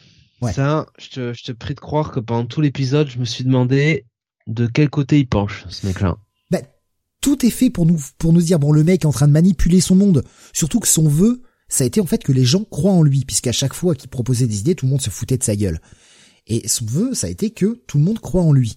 Il est devenu euh, ce personnage Heidi Haman avec un un costume qui a la même couleur que les génies. En fait, il a une veste qui est de la même couleur, un peu euh, un peu étoilée que les génies pensaient à Eternity, par exemple chez, chez Marvel. Et le mec est très ambigu, mais en même temps, l'action qu'il va faire à la fin, t'as quand même l'impression qu'il est du côté des gens. Et je, n'arrive pas à savoir. Ce personnage est vraiment euh, bien écrit parce que tu ne sais pas où le placer en fait. Ben oui, c'est ça. Tu sais pas, euh, tu sais pas le mettre sur quel côté du spectre le mettre, mais quand même, bon, euh, ce qu'on voit à la fin semble quand même donner une certaine indication malgré tout. Mais le mec a quand même passé un espèce de pacte. Tu sais pas trop comment ça se fait, mais disons que lui qui n'avait qu'un génie au départ, t'as quand même l'impression qu'il en a plein derrière lui. Comment ça marche tout ça? Tu vois, là, là, je me pose plein de questions. Le, récit est bien tenu parce que on pourrait penser que ça s'est. Bah, les gens le croient, donc peut-être que les gens lui ont filé son vœu ou leur vœu, quoi, ou une connerie du genre. Non, mais est-ce que ça marche comme ça vraiment? Ça, ça c'est un, un point qui a pas forcément été abordé, mais comment ça marche tout ça en fait? Et c'est vrai que c'est assez, euh, c'est assez particulier, c'est assez bizarre. Mais pourtant, euh, bah, franchement, c'est vraiment bien écrit. Hein. Charles Soule, il écrit vraiment bien ce truc-là. Et là où on commence à patiner un peu, parce que ça fait huit mois notamment que les gens sont coincés dans ce bar, euh, toujours avec les mêmes à pas pouvoir sortir, parce que le vœu qu'avait fait euh, le barman, c'était que, eh bien, tout ce qui se passe à l'extérieur n'affecte absolument pas son bar. Son bar va rester une zone euh, vivable. Et on a appris que, eh bien, il y a eu un événement qui a rendu la Terre radioactive et les gens ne peuvent pas forcément survivre à l'extérieur. Donc tout le monde est coincé va quand même falloir faire avancer les choses parce que bah, des gens coincés dans un bar pendant euh, huit épisodes, ça va être un peu long. Et il y a un bon retournement de situation, je trouve, pour faire avancer la situation. Je suis hyper curieux pour les mois, pour les pour les prochains épisodes, parce surtout que le prochain c'est comme les huit premières années, donc euh, va y avoir quand même une sacrée avancée en termes de de, de temps passé dans l'histoire. Ah vraiment, l'épisode est vraiment bien foutu. Oui, idem, c'est bien écrit. Euh, on sent que Charles Soule mène bien sa série. Il a une, il a une vision sur ce qu'il veut faire. Il écrit des personnages qui sont pas manichéens. Euh, non, non, moi j'ai beaucoup aimé, euh, beaucoup aimé cet épisode et bah je trouve que pour le le le Comics Weekly 604, bah voilà, c'est c'est normal qu'on retrouve un Charles Soule, un Charles Soule en grande forme. Charles Soule se rachète. Il se rachète une conduite. Il a toujours été il a toujours été en haut dans, dans mon cœur, si euh, de toute façon. euh, écoute, euh, moi, moi, euh, moi, c'est un gros bail hein, sur cet épisode. Hein. Ah, pareil, ouais, ouais, pareil. C'est vraiment, vraiment, cette série est bien foutue et elle prend plein de chemins différents que t'attends pas, mais qui, qui sont censés, qui ne sortent jamais nulle part. T'as pas l'impression de, bah ouais, vas-y, comme par hasard. Non, non, c'est bien tenu, c'est bien écrit. vraiment, on a une bonne petite mini-série. Je, je suis très curieux de voir comment tout ça va finir parce que, en fait, c'est totalement imprévisible. Vraiment, cette série est totalement imprévisible. Et là, le, changement qu'il y a dans ce numéro 5, ça remet toute la série en cause. Et c'est bien, en fait. C'est vraiment bien pour redonner un second souffle à cette série qui est arrivée à plus un peu plus de cette moitié, quoi. Même. Et qui a aussi euh, ce, ce gimmick d'avancer de 8 en 8. Voilà, 8 secondes, 8 minutes, 8 heures, 8 jours, 8 semaines, 8 mois. Ben après, c'est 8 années, quoi. Il va falloir faire tenir le truc. Qu'est-ce qu'on va faire après? 8 décennies? Qu'est-ce qu'on va faire? C'est vraiment, je, me pose la question comment il va, comment il va terminer? Parce qu'il reste trois épisodes à sortir. Si prochain c'est les huit prochaines années, enfin les, les huit années. Qu'est-ce qu'après? On va prendre à quoi? Huit décennies et huit siècles? Ou est-ce qu'on va ah faire carrément On va passer à huit siècles et huit millénaires? oui. Et, et, du coup, je me demande comment la série va encore tenir, tu vois. Et je, suis très curieux pour aller jusqu'au bout. Vraiment, ben, bon petit truc. J'espère que la série terminera aussi bien qu'elle a commencé, parce que pour moi, c'est vraiment très solide. Cinq épisodes, on est à cinq bails quand même. Hein. Donc, euh, oui. Très cool, très très cool cette, euh, cette série de Charleson. On revient vers toi, Benny, on va retourner chez DC et on va reparler de Superman avec la sortie du Superman Space Age numéro 2. Euh, honte à moi, je m'étais dit je vais rattraper le premier numéro là pendant mes vacances la semaine dernière et je ne l'ai pas fait. Euh, le numéro 2 est sorti, bordel à chaque fois c'est des trucs qui font 80 000 pages. Mais ça avait l'air vraiment bien ce que vous en avez dit. Est-ce que ce numéro 2 confirme? Alors, euh, Mark Russell et bien sûr au scénario Michael Allred, euh, Michael Red hein, d'ailleurs comme on l'appelle, Spike d'ailleurs c'est marqué Spike euh, euh, est au dessin, Laura Allred est à la colorisation, pardon, et Dave Sharp est au lettrage. Je ne sais pas pourquoi je parle du, du lettrage d'un seul coup. Julian Grant est l'assistant directeur. Non, je déconne. Bon, allez. On, on va pas tous les faire. Euh, Space Age euh, Book 2, hein, euh, donc effectivement après euh, le gros coup de cœur qui a été le, le numéro 1, donc on rappelle vite fait le principe, c'est un petit peu comme Life Story pour Spider-Man, avec un Superman qui démarre sa carrière dans les années 60 et qui en temps réel sur les, les, les, trois volumes, hein, puisque ce sera en trois parties, va vieillir et va vivre des aventures donc dans les années 70 ensuite et puis on va terminer par les années 80 on sait déjà depuis le début que euh, dans les années 80, il y aura la Crisis on Infinite Earths, donc euh, l'événement euh, des années 80 chez DC. Hein, ça, ils ont joué avec les on va dire les événements réels éditorialement parlant et des événements réels donc de la vie, comme la crise des, missiles de, Cuba pour le précédent numéro, entre autres. Euh, et euh, là, on est reparti pour un tour hein, euh, avec les années 70. et bah, dès le début, je me suis dit, tiens, d'un seul coup, il y a quand même un petit côté Forrest Gump. Parce que déjà, bon, Clark, faut dire que Clark, il a ce petit côté Forrest Gump, hein, parfois, hein, dans son dans son dans son appréciation, on va dire, de la vie très simpliste, voilà, il a, il a quand même ce, ce, petit côté, alors volontairement hein, dans son cas, euh, contrairement à Forrest Gump. Et euh, ce petit côté Forrest Gump est renforcé par le fait que là, on va te parler de l'affaire du Watergate, on va te, on va te montrer euh, Clark qui rencontre, euh, enfin Superman qui rencontre des gens comme comme Elvis, comme Nixon. donc voilà, donc il y a, y, a, y a ce petit côté, ce petit côté Forrest Gump. Euh, mais surtout, euh, pour ce qui est de l'intrigue principale, euh, là, euh, Brainiac va être la grande menace en fait de, de l'intrigue et on va avoir un Superman qui va composer avec la, la Justice League puisqu'on la voyait hein, dans le précédent numéro cette Justice League qui, qui, qui, qui se formait. Et donc voilà ça va être surtout une, une grosse une grosse menace de Brainiac euh, avec la, Justice League. Euh, comment euh, en fait Superman va composer avec cette ligue qui est un petit peu différente de la ligue qu'on a qu'on a connue dans les dans les comics. une ligue dans laquelle les membres en fait sont pas tous d'accord sur son fonctionnement. Et mais en fait le, le, le, problème que j'ai eu à, cette, à travers cette lecture, c'est que j'ai eu beaucoup moins de surprises en fait. Ça m'a semblé beaucoup moins novateur que la, la première partie. Euh, ça m'a semblé beaucoup plus classique. On a du Superman, on a du de la Justice League, comme euh, il aurait, euh, comme ils auraient été écrits en fait dans les années 70. Donc on a un récit, voilà, qui qui qui, bah voilà, qui, qui fleure bon les années 70, mais il, il manque un petit peu le je sais pas l'originalité, un petit peu l'étincelle que j'avais euh, que j'avais dans le premier épisode. Je l'ai trouvé bon. Alors il y a de très bonnes surprises. Par exemple, il y a un personnage que je vais pas nommer qui reprend les les entreprises Wayne. Donc là encore une fois, euh, l'auteur a, a ressorti des personnages. Euh, bah, vous, vous verrez. En tout cas, quelqu'un reprend les, les entreprises Wayne. Après, Jonathan il l'a lu. Hein. Mais non, mais il le sait, oui, mais je veux dire, je vais pas le, je vais pas le révéler, euh, je vais pas dire si c'est ça ou pas, quoi. De toute façon, James Gordon. Peut-être. Euh, voilà, mais en tout cas, euh, il y a, y a quand même quelques quelques surprises, quelques bonnes idées, quelques changements en fait à proprement parler par rapport aux aventures que l'on connaît. Il y a aussi un, toute une intrigue justement. Bah, on parlait de, de, de, de la personne qui reprend les entreprises Wayne. Toute une intrigue à ce propos euh, Batman est, est, plus mis en avant que dans le premier, euh, le premier livre. Il y a toute une partie d'ailleurs avec Batman et uniquement autour de Batman. Euh, d'ailleurs, qui drop son armure pour un costume un peu plus, un peu plus classique. mais j'ai trouvé l'intrigue avec, Bat avec Batman un peu, un peu forcée. Hein. Ce que, ce que, ce que fait Bruce dans cet épisode, j'ai trouvé ça un peu crétin. Bon, un peu facile. Euh, un peu un peu neuneux quoi en fait cette cette cette mise en scène euh, autour de autour de Bruce. Pour être écrit par Zeb Wells euh, ah bah, ça n'engage que toi. Hein, si, si, enfin, tu, tu vas t'exprimer euh, dans quelques instants, mais euh, peut-être que tu le penses vraiment.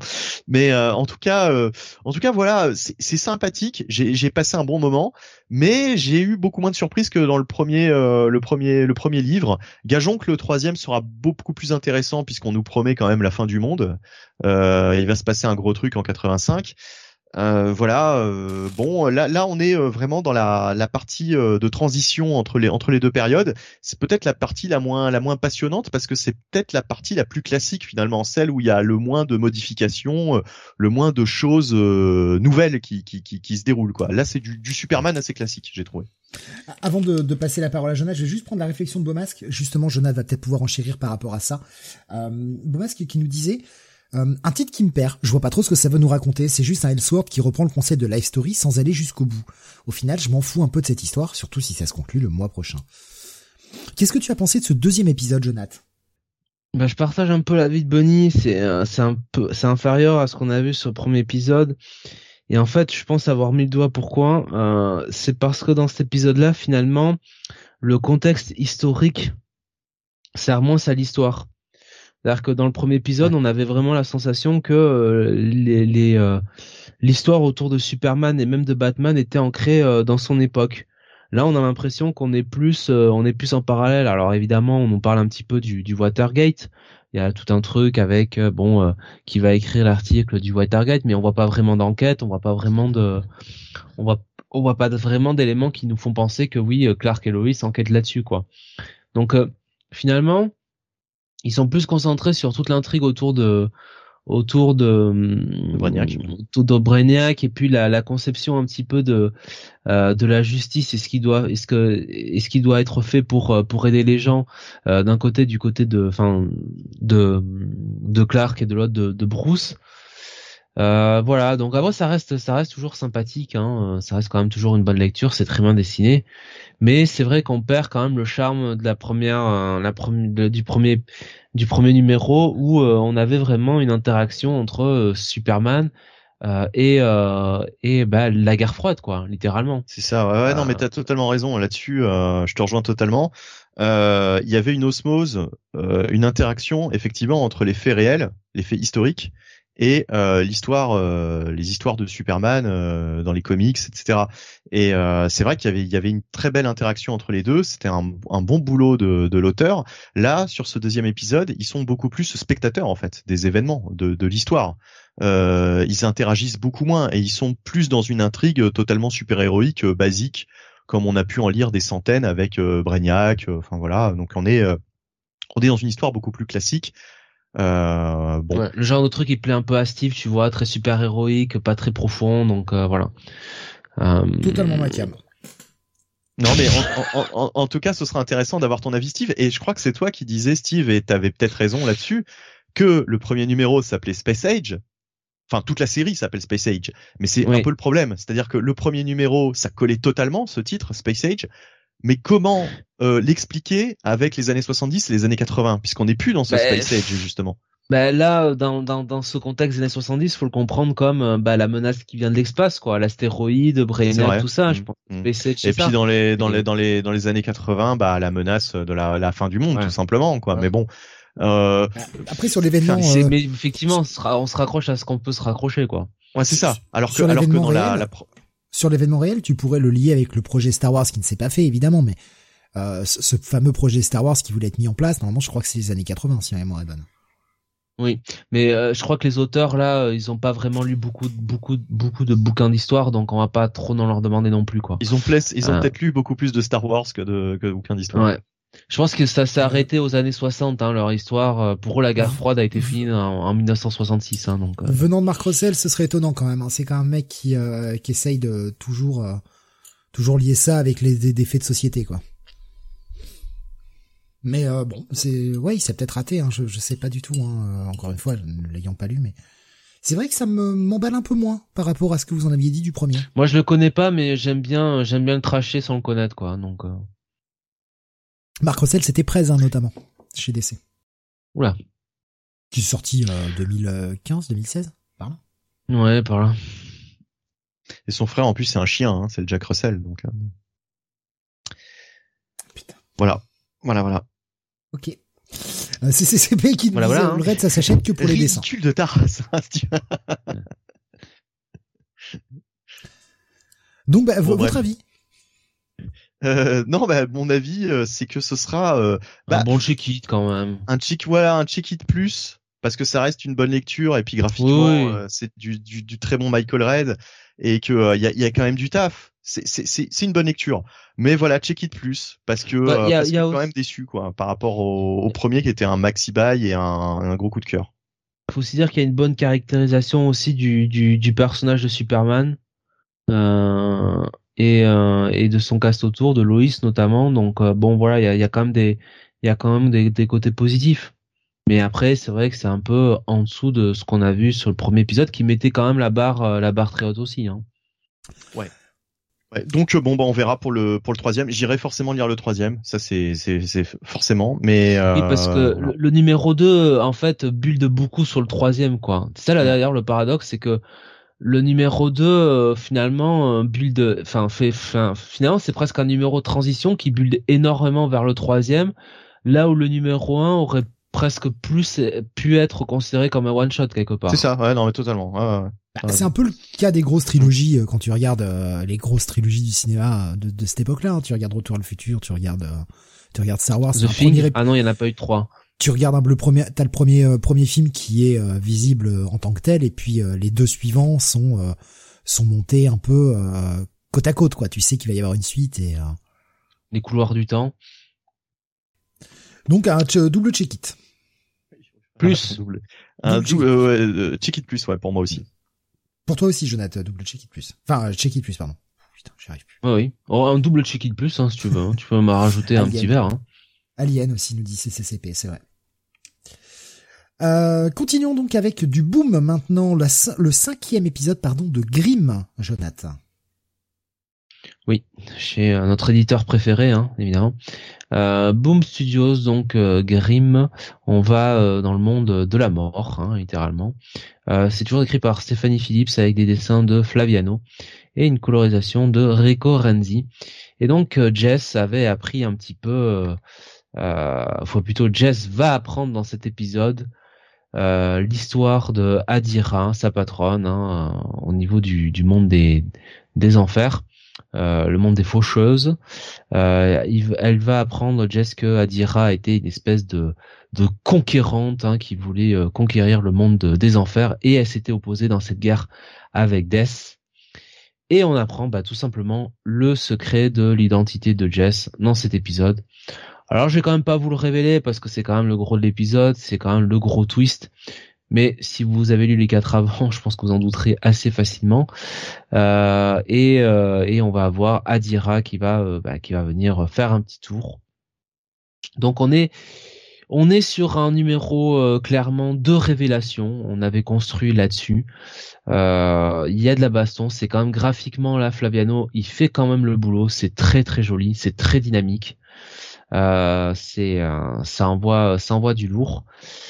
Et euh, et, euh, on va euh, on va aller sur bah, finalement un, comment dire un tout nouveau statu quo qu'on aurait pu forcément voir venir hein, quand on avait lu les épisodes précédents mais qui va un peu changer va un peu changer tout l'épisode. L'épilogue est à lire aussi un épilogue qui a juste après la fin qui est, qui est très important donc en fait je vais pas, comme je dis, je vais aller assez vite. Je révise, je, je, je, je le, comment dire, je le résume pas trop parce que euh, en fait tourne tourne autour vraiment autour des origines de Jess et bon, euh, je vais pas, je vais pas forcément vous le dire. Oui, puis c'est la fin du premier arc, hein, c'est euh, l'aboutissement aussi de, de la série, enfin en tout cas voilà. pour son premier arc, puisque la série va revenir. Exactement.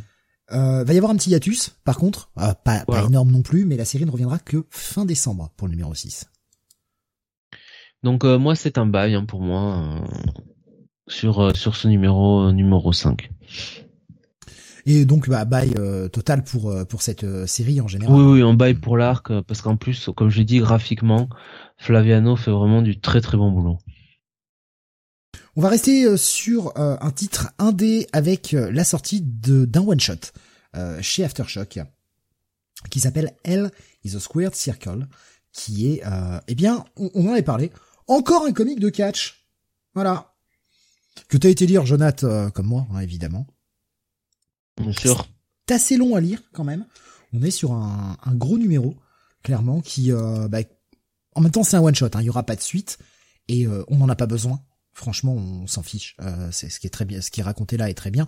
C'est un bon bordel qui fait une bonne cinquantaine de pages, je dirais, à vue de nez comme ça. C'est écrit par Chris Condon ou Condon, je sais pas comment on le prononce. dessiné par Francesco Biagini avec une colorisation de Mark Englert. On va suivre le, le destin. Alors ça commence, euh, ça commence en 79 en fait, et on va suivre le destin bien d'un catcher qui euh, n'est pas quelqu'un de bien, clairement. Euh, le mec a tendance à se à se complaire dans l'alcool, à à boire en fait pour oublier parce qu'il se rend compte qu'il a une vie de merde. Euh, sa femme l'a quitté, on va le comprendre très vite. Hein. sa femme l'a quitté euh, et l'empêche de voir leur petite fille. Le mec est dans. C'est macho man, hein, en gros. Tu tu trouves? Il y a un peu de ça dans sa trajectoire. Le mec a tendance à jouer. En tant que catcheur, hein, en tant que catcheur, hein, évidemment. Le, mec a tendance à jouer que des heals en fait, donc les méchants de l'histoire dans le catch, hein, pour ceux qui sont pas familiers du, terme. Et euh, bah, lui, il a qu'une envie. Alors avant, il était face, on le comprend, donc c'est-à-dire le gentil. Euh, avant, il était face, maintenant, il est devenu heal et euh, il a envie de revenir sur le devant de la scène parce que être heal, c'est bien, ouais, on t'appelle, mais finalement, t'es toujours moins payé, t'as moins de, t'es pas la star, t'es pas l'attraction du show. les gens viennent pour bah, pour acclamer le gentil, le héros de l'histoire. Et euh, lors d'un match avec euh, le gros face de la compagnie, le gros match qui s'appelle Cosmic Cassidy, les mecs se mettent un peu d'accord euh, en mode je vais finir, on va finir. C'est donc le heal qui va gagner, le gentil va se faire défoncer avec la prise de finition du gentil, histoire de de, le mettre en, position d'underdog pour derrière le faire remonter et que lui puisse reprendre ce qu'on appelle du momentum, c'est-à-dire gagner un peu euh, un peu de visibilité auprès du public. Sauf que bah, il se fait bah, un gros screw job, hein, clairement, hein, comme on dit en catch. Le, le gentil ne va pas du tout respecter ce qui était prévu. Euh, le va, en fait le bloquer, l'empêcher de faire euh, sa prise de finition. Et le, il va perdre le match de façon bah, qui était pas prévue. Il s'est fait, il s'est fait screw et qu'on a un bon gros, un bon gros screw job des familles. Sauf que le mec va pas bien le vivre et euh, il va aller demander à son à son merde comment on appelle ça à, son booker il va lui demander des comptes. Il veut aller euh, il veut se barrer aller euh, un peu lui, le secouer un peu et lui demander une partie de la recette parce qu'il s'est fait baiser quoi. Mais bah, finalement les choses vont prendre une direction tout autre puisque bah, le, le, manager commence à lui dire non mais tu te prends pour qui espèce de petite merde c'est quand même grâce à moi que t'as du boulot donc le mec va pas bien le vivre et va lui exploser la tête et va le buter. Et à partir de là, bah, il sait qu'il a qu'une seule chose à faire, c'est fuir. Et on va le voir dans, sa fuite essayer de reconstruire peu à peu une carrière, mais comment peux-tu revenir de ça? Et on va suivre tout son trajet. Là, je vous ai vraiment raconté, on va dire, les, les 15 premières pages, parce qu'il y a vraiment beaucoup de choses qui se passent derrière.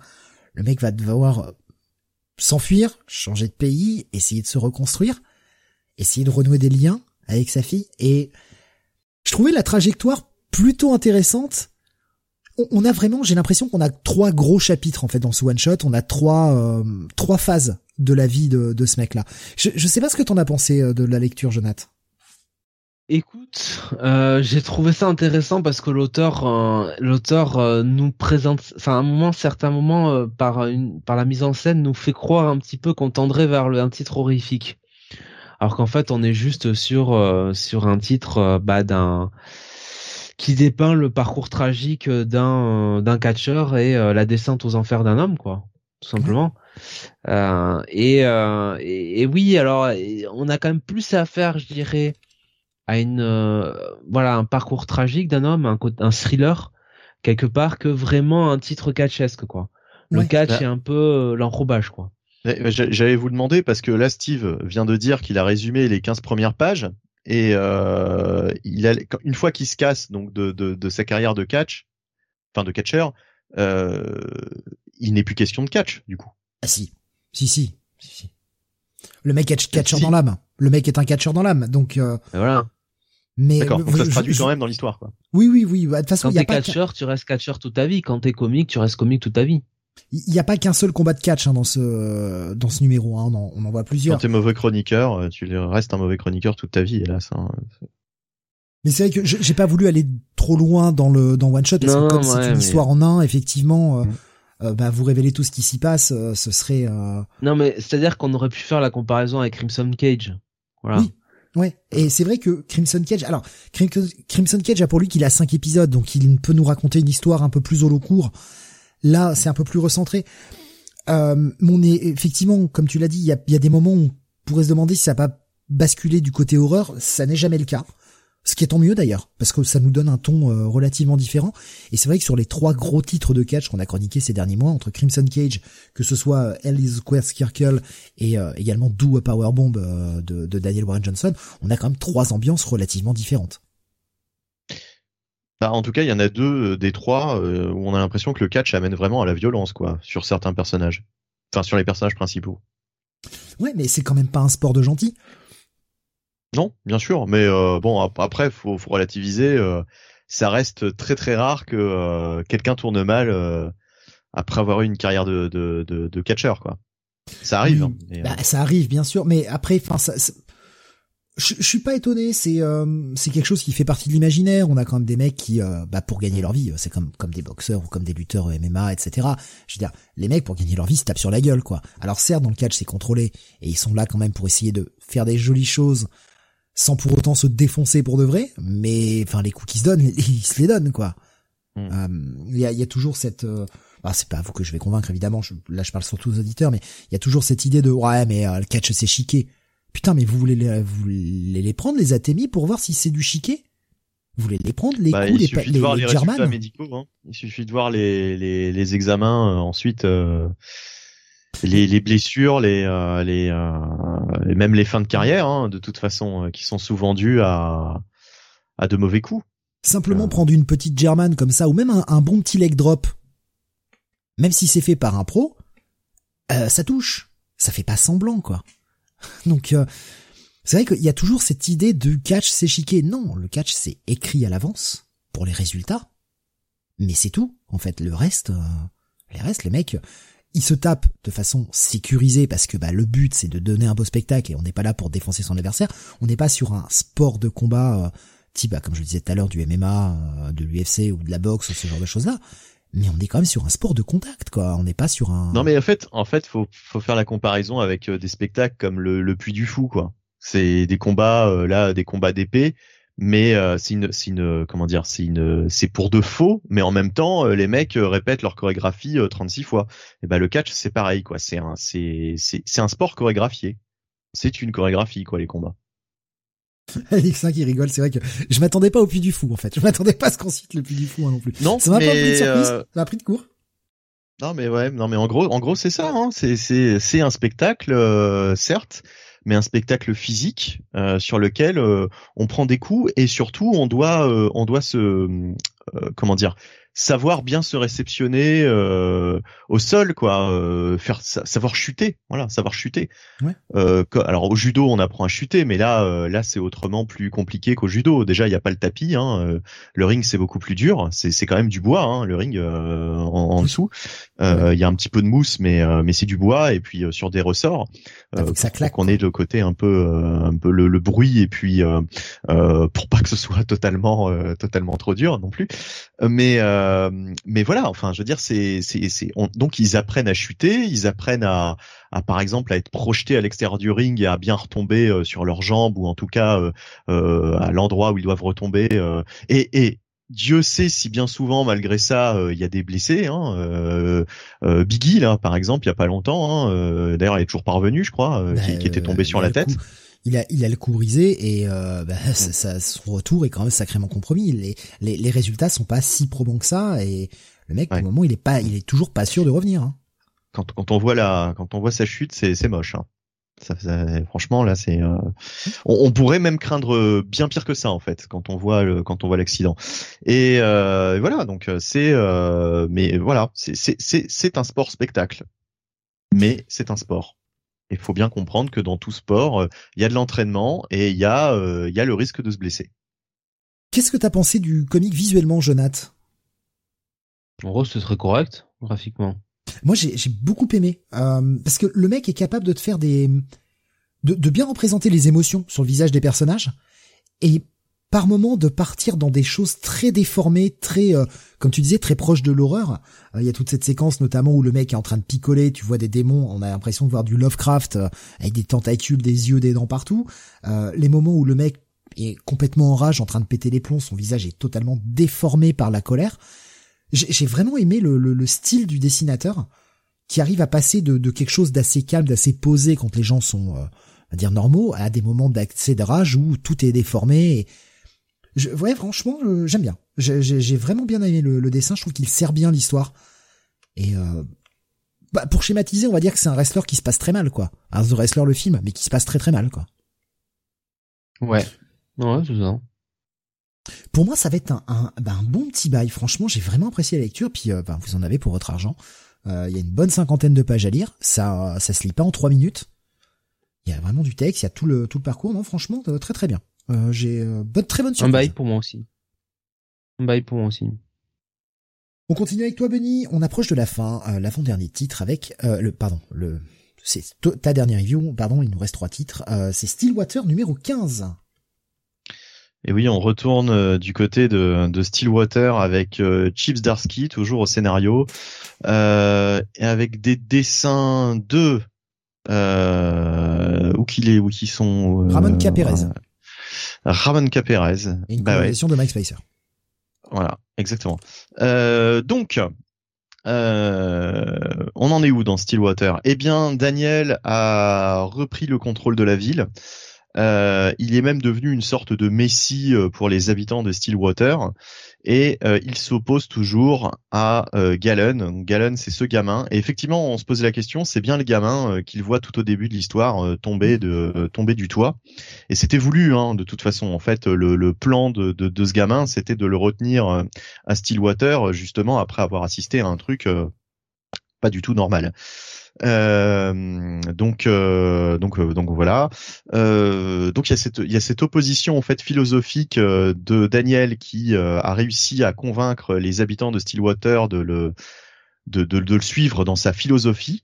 Et euh, lui, euh, son but à terme, c'est bah, de les sortir de Stillwater, hein, vraiment de les de les de les ramener au monde réel, alors que Galen est farouchement opposé à ça et euh, a une toute autre vision des choses. Et euh, il va employer, eh bien, euh, on va dire la manière forte pour euh, pour se faire entendre de Daniel. Euh, il va il va employer des petites méthodes d'enculé, on va dire ça comme ça. Hein. Ga- Galen, de toute façon, c'est vraiment le le méchant de la de la de la série. Euh, sale gosse.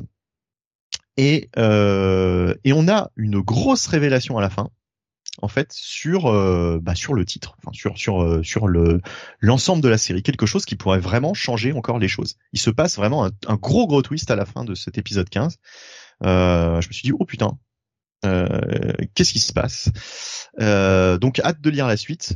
parce que vraiment gros gros twist qui pourrait avoir des conséquences bah, pour pour pour la, la, la suite du récit. Je me demande d'ailleurs combien de temps encore ça va durer. Stillwater déjà bientôt 16 euh, numéros.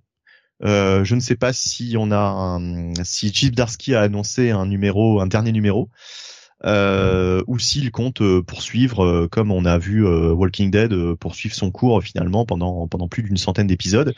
Est-ce que Ch- Chip Zdarsky est parti pour une série vraiment très très longue ou voilà, je sais pas, on verra. En tout cas là, il y a moyen que bah, il a trouvé le moyen de, de, de toujours nous faire avancer son intrigue quoi. Euh, depuis euh, depuis 15 numéros, euh, ça ne cesse de ça ne cesse d'avancer, on ne cesse d'avoir des, des bons cliffs. Donc vraiment très très bonne série toujours Stillwater. Et Steve, autre révélation aussi à la fin qui n'a rien à voir avec Stillwater. Il y a à nouveau ces quelques pages, tu sais, du mec qui enterre quelqu'un oui, et qui je, entend des je voix. voulais, je voulais en parler tout à l'heure quand on a parlé Voilà. d'un autre titre Image dans, dans Voilà, à voilà. Displace notamment. Et c'est vrai que j'ai revu le même truc et je me suis dit, putain, faut qu'on en parle. et J'ai complètement zappé. Et, et en fait, c'est bien une preview de Dark Ride, donc ça n'avait rien à voir avec Creepshow, et ce qui Mais- est mais énorme. Ce qui est dingue parce que, enfin, quand tu vois oui, euh, le, le style rapport. présenté euh, sur euh, sur la page d'après où on te présente le comic, etc. Même visuellement, ça n'a strictement rien à voir. Rien à voir. Mais le plus drôle, c'est que on a passé toute une partie de la review à se dire ah peut-être que ce serait un backup, qu'on aura la Ouais. suite dans le prochain Creepshow. Et c'était même ce qu'on avait préféré de Creepshow. Et en fait, ça n'a rien à voir avec Creepshow, c'est une toute autre série. C'était très ça, engageant, le- mais c'est vrai que ce côté noir et blanc et tout qui allait totalement avec euh, avec Creepshow et au final, ben ben non, c'est ça n'a rien à voir. Quand j'ai revu la, le, les, les pages preview là cette semaine, je me suis dit ah bah non, en fait ça n'avait rien à voir avec Creepshow et Alors peut presque dommage. peut-être que ce Dark Ride sera en fait une anthologie horrifique également. Je ne sais pas. Mais ça a pas l'air hein, quand même. Hein. Quand tu vois euh, la page d'après euh, euh, où on te présente le, le truc, c'est c'est quand même un style très euh, très presque cartoony. Bah ouais, en fait, c'est marqué. euh, regarde, ils ouvrent les portes de Devilland. Euh, donc je sais pas. Est-ce que Devilland ce sera pas un petit peu comme le titre euh, Hôtel dont tu nous parles souvent, avec euh, avec des histoires euh, finalement un peu horrifiques qui se déroulent dans le cadre de ce de, de, de, de, cet univers, je, je ne sais pas. Je sais pas, mais c'est vrai que honnêtement, par rapport à la cover, ça n'a strictement rien à voir, quoi. Et même quand tu regardes totalement. Les, les, covers, euh, les variantes qui te sont proposées, tu te dis, mais putain, mais j'ai vraiment pas l'impression d'être dans le même univers, quoi. C'est ça, ouais. ouais. Non, mais en plus, c'est intriguant du coup c'est intrigant du coup, mais euh, ce qui est ce qui est ce qui est terrible, enfin ce qui est terrible, ce qui est dommage pour Creepshow, c'est que ça n'avait strictement rien à voir et c'est pratiquement ce qui nous avait le plus intrigué. Ouais, ça donnait envie d'aller voir la, suite. Bon, bah, on ira voir Dark Ride. Bah, on ira voir peut-être euh, Creepshow 2, enfin Creepshow 2, le deuxième numéro, mais euh, mais voilà. Après, c'est deux petites histoires de, de 10 pages, c'est très facile à lire Creepshow. D'ailleurs, ce sera peut-être meilleur que les, les deux premières histoires qu'on a eues l'autre fois. Hein. On n'en est pas à l'abri hein, non plus. Mais bon, en tout cas, euh, Stillwater, euh, toujours un, bon gros bail. Très bonne série. Voilà. Euh, je vous encourage vivement à aller lire ça si vous ne vous avez toujours pas commencé. Je crois que ça sort en français. À force, je le dis à chaque fois, mais je. Oui, oui, le, premier tome était déjà sorti. Hmm, d'accord. Ah oui, d'accord, ok. continuons avec Détective Comics 1064, Jonathan. Oui, mon cher Steve. Détective Comics 1064, toujours scénarisé par Ramvé, avec euh, un dessin de Raphaël Albuquerque euh, et une colonisation de Dave Stewart. Euh, donc on est sur la troisième partie de Gotham Nocturne Ouverture. Et on commence en fait l'épisode euh, avec un, ben, un flashback sur euh, un entraînement dans le désert entre Talia euh, et un jeune Damian. Et Talia va lui conter, enfin Damian plutôt va lui demander de lui conter l'histoire d'un certain Farad.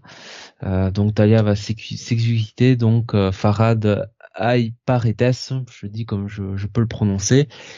Et en fait, on s'aperçoit que euh, ce conte un petit peu euh, mythologique sur euh, un, soldat, un, guerrier du désert solitaire s'apparente un petit peu, d'une certaine façon, à eh bien une métaphore sur la relation entre Bruce et, euh, et Talia et le fait que malgré leur amour respectif, la croisade de l'un est D'accord La croisade de l'un et la fidélité de l'autre à son père font que euh, ils sont euh, éloignés. Donc voilà. Ensuite, on revient sur Gotham City euh, au temps présent où on va retrouver Bruce qui eh bien passe un, un vrai check-up, enfin médical, un vrai check-up médical. Et il se trouve que Bruce est quand même une gueule cassée au sens propre comme au sens figuré et le médecin euh, eh bien euh, lui propose quand même bah, de prendre euh, bah, de prendre un, médicament enfin lui fait lui fait des, recommandations lui, lui demande même s'il a eu des, attaques de panique et Bruce bah, essaie un petit peu de s'auto-persuader que non, il n'est pas assujetti à ça. Et il décide de repartir un petit peu dans une enquête. Et il va retrouver un personnage qu'il avait rencontré sur les docks dans le premier épisode pour euh, un petit peu en savoir plus sur ce qui se trame euh, donc euh, dans ce trafic d'objets d'objets d'art. et, et donc il va comprendre un petit peu le poteau rose, il va comprendre un petit peu qui se met en travers de sa route et ça va l'amener quand même à faire eh bien alors une rencontre une rencontre avec Talien et, euh, et Talia qui euh, connaît bien euh, Bruce sait que il n'est pas en état euh, d'exécuter sa mission, donc quelque part elle joue un petit peu le rôle d'empêcheur de tourner en rond pour bah, le pour l'arrêter avant que avant qu'il ne meure quoi tout simplement. Ah j'ai pas compris ça comme ça tiens. Tu, tu l'as compris comme ça? Moi j'ai compris qu'elle ah bah, détournait son attention j'ai compris qu'elle détournait son attention justement pour ne pas qu'il euh, intervienne dans, dans ses plans, quoi, sur ce qui se passe sur le dock. Il y a ça, mais il y a surtout euh, le fait que mm. euh, elle sait que le mec il est il est crapoute, elle, capoute. Elle lui avait déjà dit dans le premier mm. épisode, hein, du reste. Ouais, ouais. mais les, deux raisons, en fait. les, deux raisons, en fait. Hein, deux raisons. on le voit, hein, de toute façon. Ok, ok, ouais, ouais, non, t'as raison. Puisque euh, la Ligue des Ombres est de retour euh, du côté de Gotham, hein, autour de Talia, pour un petit peu s'opposer à cette nouvelle euh, organisation qu'on a découvert euh, dans l'épisode précédent. Euh, voilà, donc je vais pas en dire beaucoup plus parce qu'il n'y a pas beaucoup plus à dire de toute façon. donc je vais vous laisser la parole, en tout cas Bonnie. Ouais, bah écoute, moi j'ai bien aimé cet épisode et beaucoup plus que l'épisode précédent. l'épisode 2 mm. avec Harvey Dent, etc. J'avais trouvé ça un peu confus. Ouais, bah Dent, ouais. J'avais trouvé ça un peu confus et euh, j'avais pas tellement aimé la caractérisation. Là, j'ai trouvé la, les caractérisations des, des, différents protagonistes justes. Voilà, euh, Talia elle est bien écrite, euh, l'intrigue fait sens. Euh, il se passe pas grand chose, oui et non. Je pense que même t'en as peut-être un peu trop dit. Enfin, t'es peut-être allé un peu trop loin dans l'épisode mais euh, mais je trouve que ouais il se passe quand même il se passe quand même pas mal de choses quoi euh, il se passe quand même pas mal de mm. choses ça se met bien en place euh, cette intrigue m'intéresse j'ai envie de savoir ce qui va se passer avec le la comment dire la merde j'ai oublié le c'est pas la confrérie des ombres c'est le la ligue la ligue la ligue ouais tout simplement la ligue des ombres et effectivement euh, la famille euh, Orgam là qui qui débarque euh, là, on n'a pas de scène what the fuck justement avec ses protagonistes. Euh, ça m'a pas manqué, hein, honnêtement. Euh, non, là, l'histoire se lit. Alors, moi, pour, pour ma part, j'ai essayé pendant pendant les reviews tout à l'heure, j'ai essayé de le lire parce que j'avais pas eu le temps de le lire ce matin. Le flashback a eu raison de ma, ma patience. Le conte, enfin le, le, Ah ouais, dès le départ là, ça, a eu raison de ma patience. Bah, il y a, y a, que ça qui est euh, qui est très verbeux quoi. Après le reste, c'est euh, c'est beaucoup plus classique. Euh, j'ai feuilleté le reste, franchement. Je l'ai lu en diagonale. C'est pas pour moi. Hein. Vraiment, j'en ai rien à foutre. Ramvé, il me fait chier. Non, là, enfin là, franchement, j'ai pas de, j'ai pas de, j'ai pas de grief euh, par rapport à, à, ce numéro. Autant sur le précédent, effectivement, il m'avait un peu perdu avec la caractérisation d'Hervé Dent et euh, et toute cette intrigue avec euh, double face qui là est totalement absent. Hein, entre parenthèses, bon, on va le revoir hein, forcément. Euh, mais non, ce qui, là, là, ce qu'il développe dans cette dans cet épisode m'intéresse suffisamment pour aller voir la suite. Je trouve ça, je trouve ça solide. Moi, je trouve ça bien. Euh, franchement, là, j'ai pas de, j'ai pas de reproches euh, sur l'histoire principale. C'est plus sur le backup. Alors là, par contre, le backup, euh, j'ai pas compris. Jonathan, si tu veux te coller, enfin, si tu veux te lancer dans le backup. Ouais. donc le backup, alors je vais récupérer les crédits. Parce que c'est la dernière partie. ouais, troisième et dernière partie. De, donc, de, ah ouais, non, c'est c'est à la fin. C'est à la fin, ouais. Ah, Simon Spurrier, et Danny. Ouais. Avec une colorisation là aussi de Dave Stewart, ouais. ouais. qui fait les deux. Ce qui, ce qui est dingue, c'est quand tu vois, quand tu vois la colo qu'il fait sur l'épisode principal et tu vois la colo qu'il fait sur le backup, le mec, euh, la versatilité du gars, quoi. Oui, totalement. C'est, euh... on va dire que je fais toujours la comparaison, mais c'est un peu comme euh, Liam Sharp, euh, qui euh, peut changer de style trois ou quatre fois euh, dans le même épisode quoi. Donc c'est là effectivement on n'a pas du tout euh, c'est c'est pas du tout le même euh, la, la, colonisation, elle est vraiment, mais même les teintes, la façon, l'approche, etc. Alors certes, il y a le style de Danny qui n'est pas le même que Raphaël Albuquerque, bien sûr, mais putain, l'approche visuelle, juste en termes de colorisation, est totalement différente. T'as pas l'impression que c'est le même coloriste. Non. Bah, de toute façon, après Dave Stewart, hein, on le connaît. C'est pas, c'est pas un débutant, bien sûr, mais c'est dingue de voir que à, ce point en fait, au sein du même numéro, c'est ultra frappant. Voilà, c'est tout ce que j'avais à dire sur cette colo. Mais je dois avouer que bon, euh, la partie graphique et la colorisation, c'est vraiment le, seul truc que, j'ai aimé là-dedans parce que, euh, alors moi j'aime bien hein, cette approche avec Gordon euh, en mode détective privé, l'agence qu'il a montée avec Block, hein, donc donc de Joker. Mais euh,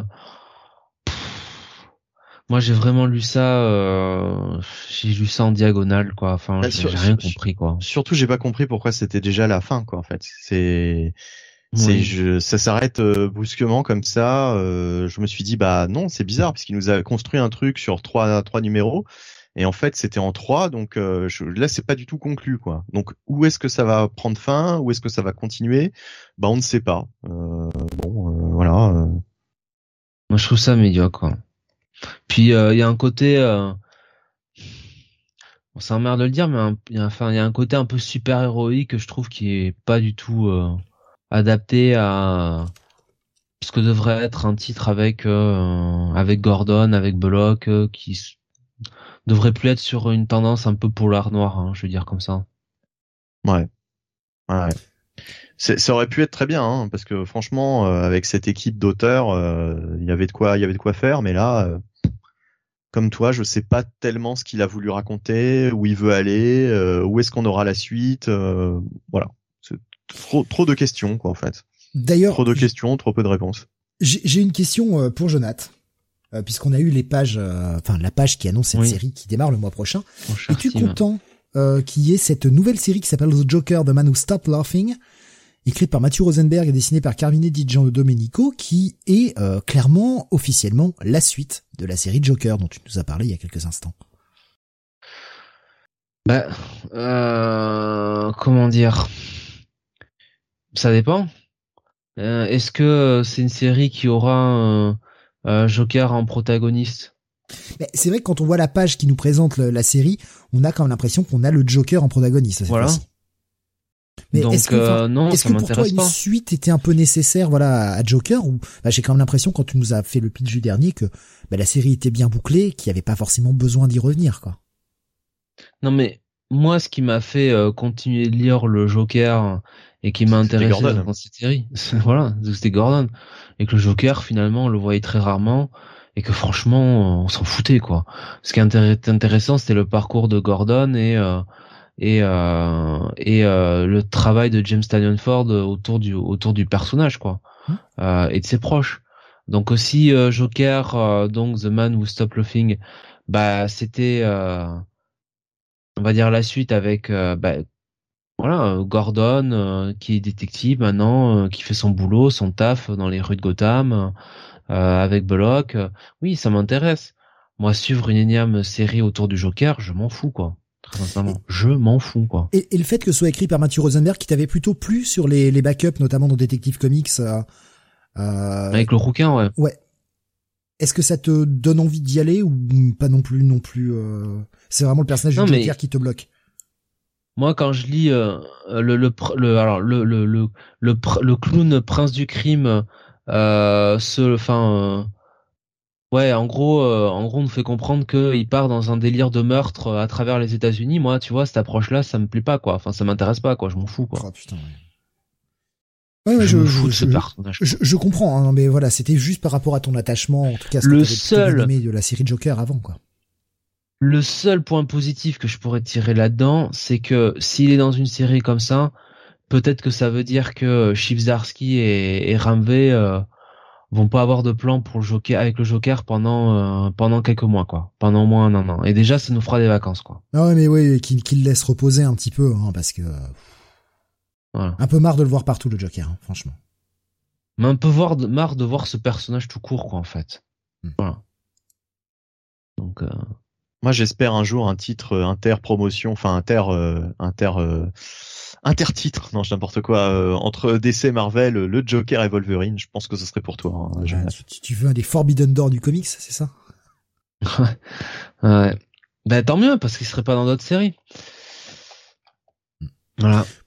Donc ouais, le backup, euh, bah, par contre pour vous, c'est vraiment un, gros letdown, quoi. C'est, euh, ça vous a complètement perdu. Ce qui est dingue, parce que c'est le premier, c'est vrai que le premier était plutôt engageant sur sur Gordon.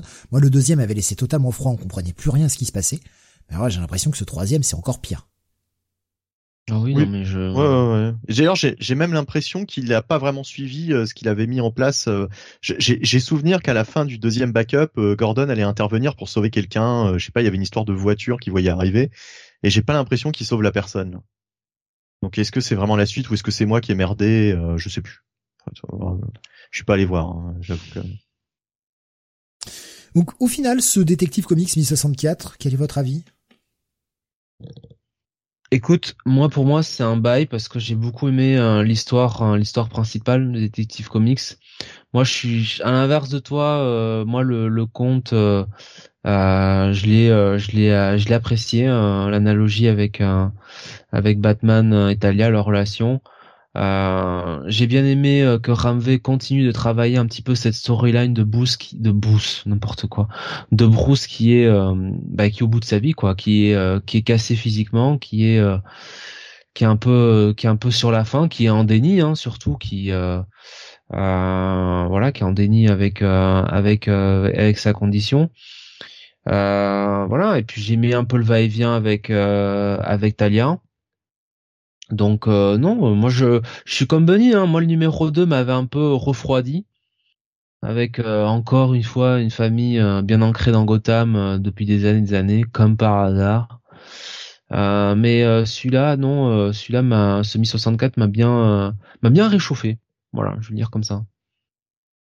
Bah moi aussi, ouais, j'ai bien, j'ai, bien aimé. Pour moi, c'est aussi un bail. Et sans déconner, il y a un petit côté Daredevil, mais ça c'est dans le, côté Ligue des Ombres, Ligue des Ombres, pardon, avec euh, avec Talia. Enfin voilà, toute cette intrigue. Bonne caractérisation de, de Talia. Hein. Oui, non, mais même de, enfin franchement, toute l'ambiance, les personnages de ce numéro, j'ai bien aimé la scène de Batman, enfin de Bruce qui rentre justement sans le costume euh, pour avoir des informations auprès du mec. Je trouve que c'était très bien mis en scène, c'était efficace. Euh, ça m'a fait penser à du Matt Murdock, euh, effectivement, qui agit un petit peu comme ça dans Daredevil parfois. non, enfin voilà, j'ai bien aimé là ce, numéro, donc j'espère que ce sera plus, ça se rapprochera plus de ce numéro que du numéro 2 pour la suite. En tout cas, là, ce sera un bon, un bon petit bail. Ouais. Et on va terminer euh, les reviews de cette semaine avec bon, le meilleur, hein, Jonathan, on peut le dire. Voilà, le, méga coup de cœur de la semaine, Deathstroke Inc. numéro 13. Non, je déconne. Euh...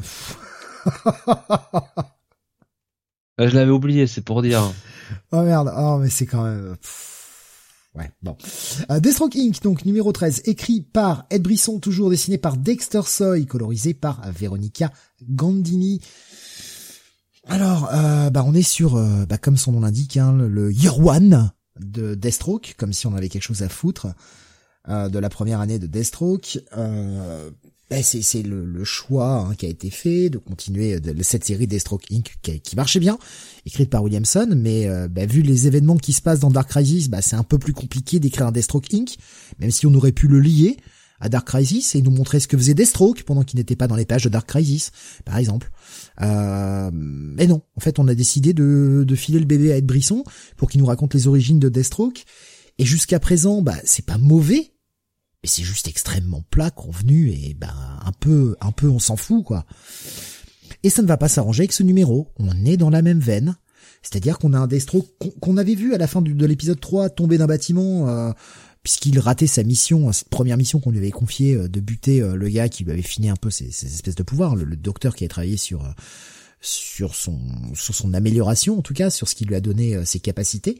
Euh, il avait été recruté par une cellule Black Ops du gouvernement de je sais pas quoi, de, de on s'en fout d'ailleurs de toute façon. Le docteur Muller. Docteur Muller, c'était ça son nom? Non, j'en sais rien. Je, je sais plus comment il s'appelle. Mais euh, voilà, il était donc il était arrivé et, et euh, bah, il y avait Green Arrow qui était là pour euh, pour protéger. Donc première rencontre entre Green Arrow et Deathstroke et euh, bah, ça finissait mal. Deathstroke tombait du d'un bâtiment, s'écrasait genre 10 mètres plus bas et le mec a atterri à la morgue. Sauf que bah en fait bah, il se réveille, tout va bien.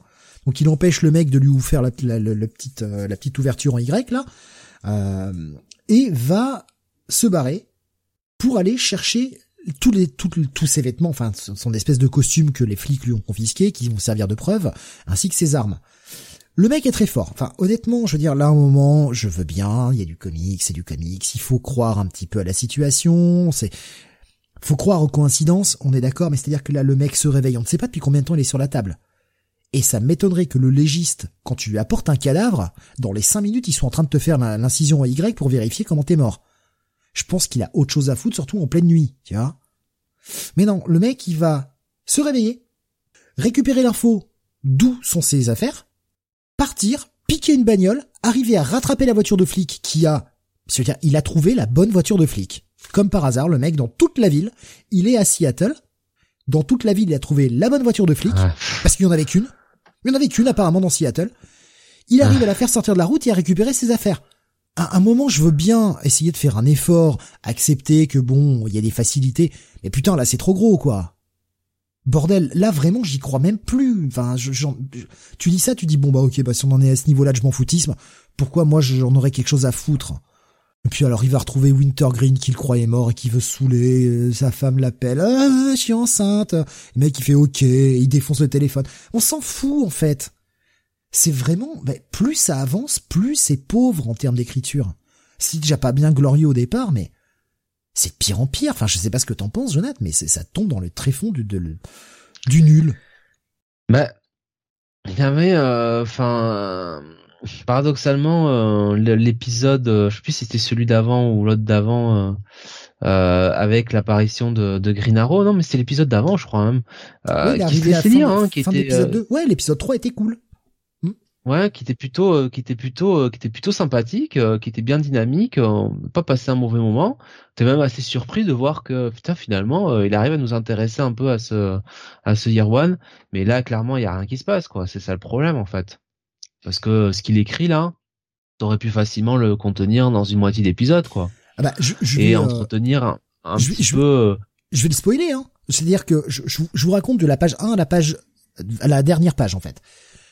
Il se réveille, il va chercher ses affaires dans la voiture de flic, il retrouve Wintergreen, la mission est pas finie, et ils repartent, et hop, il, est, il va à l'assaut, fin, euh, l'assaut euh, dans le bunker sécurisé euh, le mois prochain. Voilà ce qui s'est passé en 22 pages. C'est ridicule quand même. Alors moi j'aime bien Dexter Soy toujours, même si je préférais son style de départ, mais bon ça suffit pas quoi, vraiment ça ne suffit pas. Je sais pas, enfin pour moi on, on, en avait parlé le mois dernier, mm. hein, mais clairement, hein, après cet arc-là, la série s'arrête. Je vois pas comment elle continue après ça. C'est une catastrophe. Tous les lecteurs vont fuir. Les gens, on est bien con de continuer à le lire. Non, je, je comprends vraiment pas ce qu'ils ont voulu faire, quoi. Ils ont voulu capitaliser, faire un petit TPB de plus sur cette série qui avait plutôt bien marché, qui était quand même plutôt bien écrite, et franchement, le début de Deathstroke Inc., c'était euh, coup de théâtre sur coup de théâtre, c'était hyper intéressant, il y avait standé avec Black Canary qui, coucou Black Canary, t'es où? Bordel, t'es où depuis Shadow War? disparu. Le personnage était bien revenu sur le devant de la scène, mais alors là, plus personne n'en a rien à foutre. Elle était cantonnée à ce pauvre one-shot tout pourri qu'on avait lu qui était Shadow War Zone, qui était nul à chier. Euh, et depuis, Black Canary, on la voit pas. Je suis même pas sûr qu'on l'a aperçu dans Dark Crisis, pour te dire. Non mais c'est euh, franchement c'est c'est dommage de voir la série tomber comme ça quoi. Après je sais que bon bah c'est Ed Brisson, fallait peut-être pas s'attendre à grand chose mais Ed Brisson est capable de mieux que ça. Franchement. Je suis vraiment déçu. Vraiment déçu par ce, par la, tournure que prend le titre. Euh, on n'attend plus que ça s'arrête en fait. Et euh, je sais même pas en combien c'est cet arc. 6, j'imagine. ce qui est bien trop long. Ça aurait pu te raconter en deux. Check it moins. Ouais, check it moins, ouais. Check it moins. Voilà, bon, on conclut sur un truc qui est assez moyenasse. Hein. Euh, je sais pas trop le placer en émission. J'ai foutu à la fin. voilà. Je savais que c'était la variable d'ajustement euh, pour euh, si l'émission était trop longue pour le faire en, en, méga speed. Voilà donc pour ce euh, 604e numéro de Comics Weekly. Euh, on va juste refaire un petit point sur les coups de cœur éventuellement. Euh, quel, quel, serait votre coup de cœur de cette semaine, si vous en avez un, bien sûr. Oh, fichtre. Euh, euh, oui. Euh... Écoute, moi, ce serait peut-être entre euh, Mighty Morphin Power Rangers et euh... bien Detective Comics. Tiens, tu vois, bizarrement. Ça, par exemple. Ça, par exemple. Ben, écoute, euh, oui, euh, moi, j'ai été un petit peu déçu de Space Age ce sera pas mon coup de cœur. Et je me demande même si j'ai pas passé un meilleur moment avec euh, Detective Comics. En tout cas, j'ai plus hâte de voir la suite de Detective Comics à ce niveau-là que, que Space Age. Donc, euh, j'ai peut-être te rejoindre là-dessus. Euh, ouais, je vais peut-être te rejoindre là-dessus, un peu par défaut, quoi. Euh, pour moi, bah, ça va être. Euh, en fait, j'hésite entre 8 Billion Genies, qui est vraiment super bien, avec un très bon retournement de situation sur cet épisode 5 et une histoire qui avance bien. Et en même temps, j'ai vraiment beaucoup aimé la lecture de Hell is a Squared Circle. Euh, après, mettre un coup de cœur à ce one shot qui est quand même très secondaire et qui n'aura pas de suite, je, je sais pas. Donc c'est entre ces deux-là. Ah, 8 Billion Genies et Hell is a Squared Circle. Ah, attends, j'ai peut-être changé en fait. Euh, Stillwater, Stillwater, parce qu'il y a ce, ce coup de théâtre euh, de la dernière page de l'épisode 15 qui, qui, qui va changer pas mal de choses. Donc euh, Stillwater, allez. Ok, donc euh, je récapitule. Pour Jonathan, Mighty Morphine et Detective Comics. Pour toi, Bunny, du coup, Stillwater et Detective Comics toujours? Bah, j'en, j'en mets qu'un de, de coup de cœur. Oui, hein. bon, Je vais après, tu jeu. peux hein. mettre deux ex Ah, aequo. Regarde, moi, j'en mets deux ex aequo. Non, non, non, mais je vais, je vais partir sur Stillwater. Allez. Et pour moi, donc, 8 Billion Genies et euh, L is a Squared Circle. Voilà donc pour notre 604e numéro. J'espère que ça vous aura plu. Euh, on a réussi hein, quand même à faire que 3 heures, ce qui est bien. Quand même. Allez, qu'on ait, on avait Bah 18 ouais. titres, euh, on a commencé tard et tout. Et, et il est que une heure et demie, même pas encore. Plutôt bien, on a réussi à bien gérer le temps quand même. Euh, on se retrouvera du coup la semaine prochaine, retour à 21h évidemment. Euh, C'était exceptionnel, c'est parce que je, je finissais plus tard et qu'on ne pouvait pas la caler demain puisque demain je finis encore plus tard, donc euh, ça aurait été ça aurait été impossible. Euh, commencer l'émission à plus de 23 heures, c'était pas jouable quoi. Donc on se retrouvera la semaine prochaine pour le 605e jeudi à 21h et puis vendredi prochain, vous aurez également le Comic City euh, vendredi donc à 21h. Et puis euh, la semaine d'après, si je dis pas de conneries, le, le podcast. J'ai un doute maintenant, c'est quand Extreme Rules? Je sais pas. Alors, J'ai euh, j'ai un gros doute là qui m'assaille. Euh, c'est, c'est euh, le 8, euh, le 8 octobre, je crois. euh. 8 octobre, ouais, donc euh, C'est le, le week-end de la semaine prochaine. Ouais, ouais, donc c'est c'est la semaine d'après, ouais, donc ce sera la semaine d'après. Euh, voilà donc pour euh, notre notre euh, 604e. On vous souhaite une excellente fin de nuit, un très bon week-end. Profitez-en, reposez-vous bien, et à la semaine prochaine pour un prochain numéro. salut à tous. Ciao, ciao.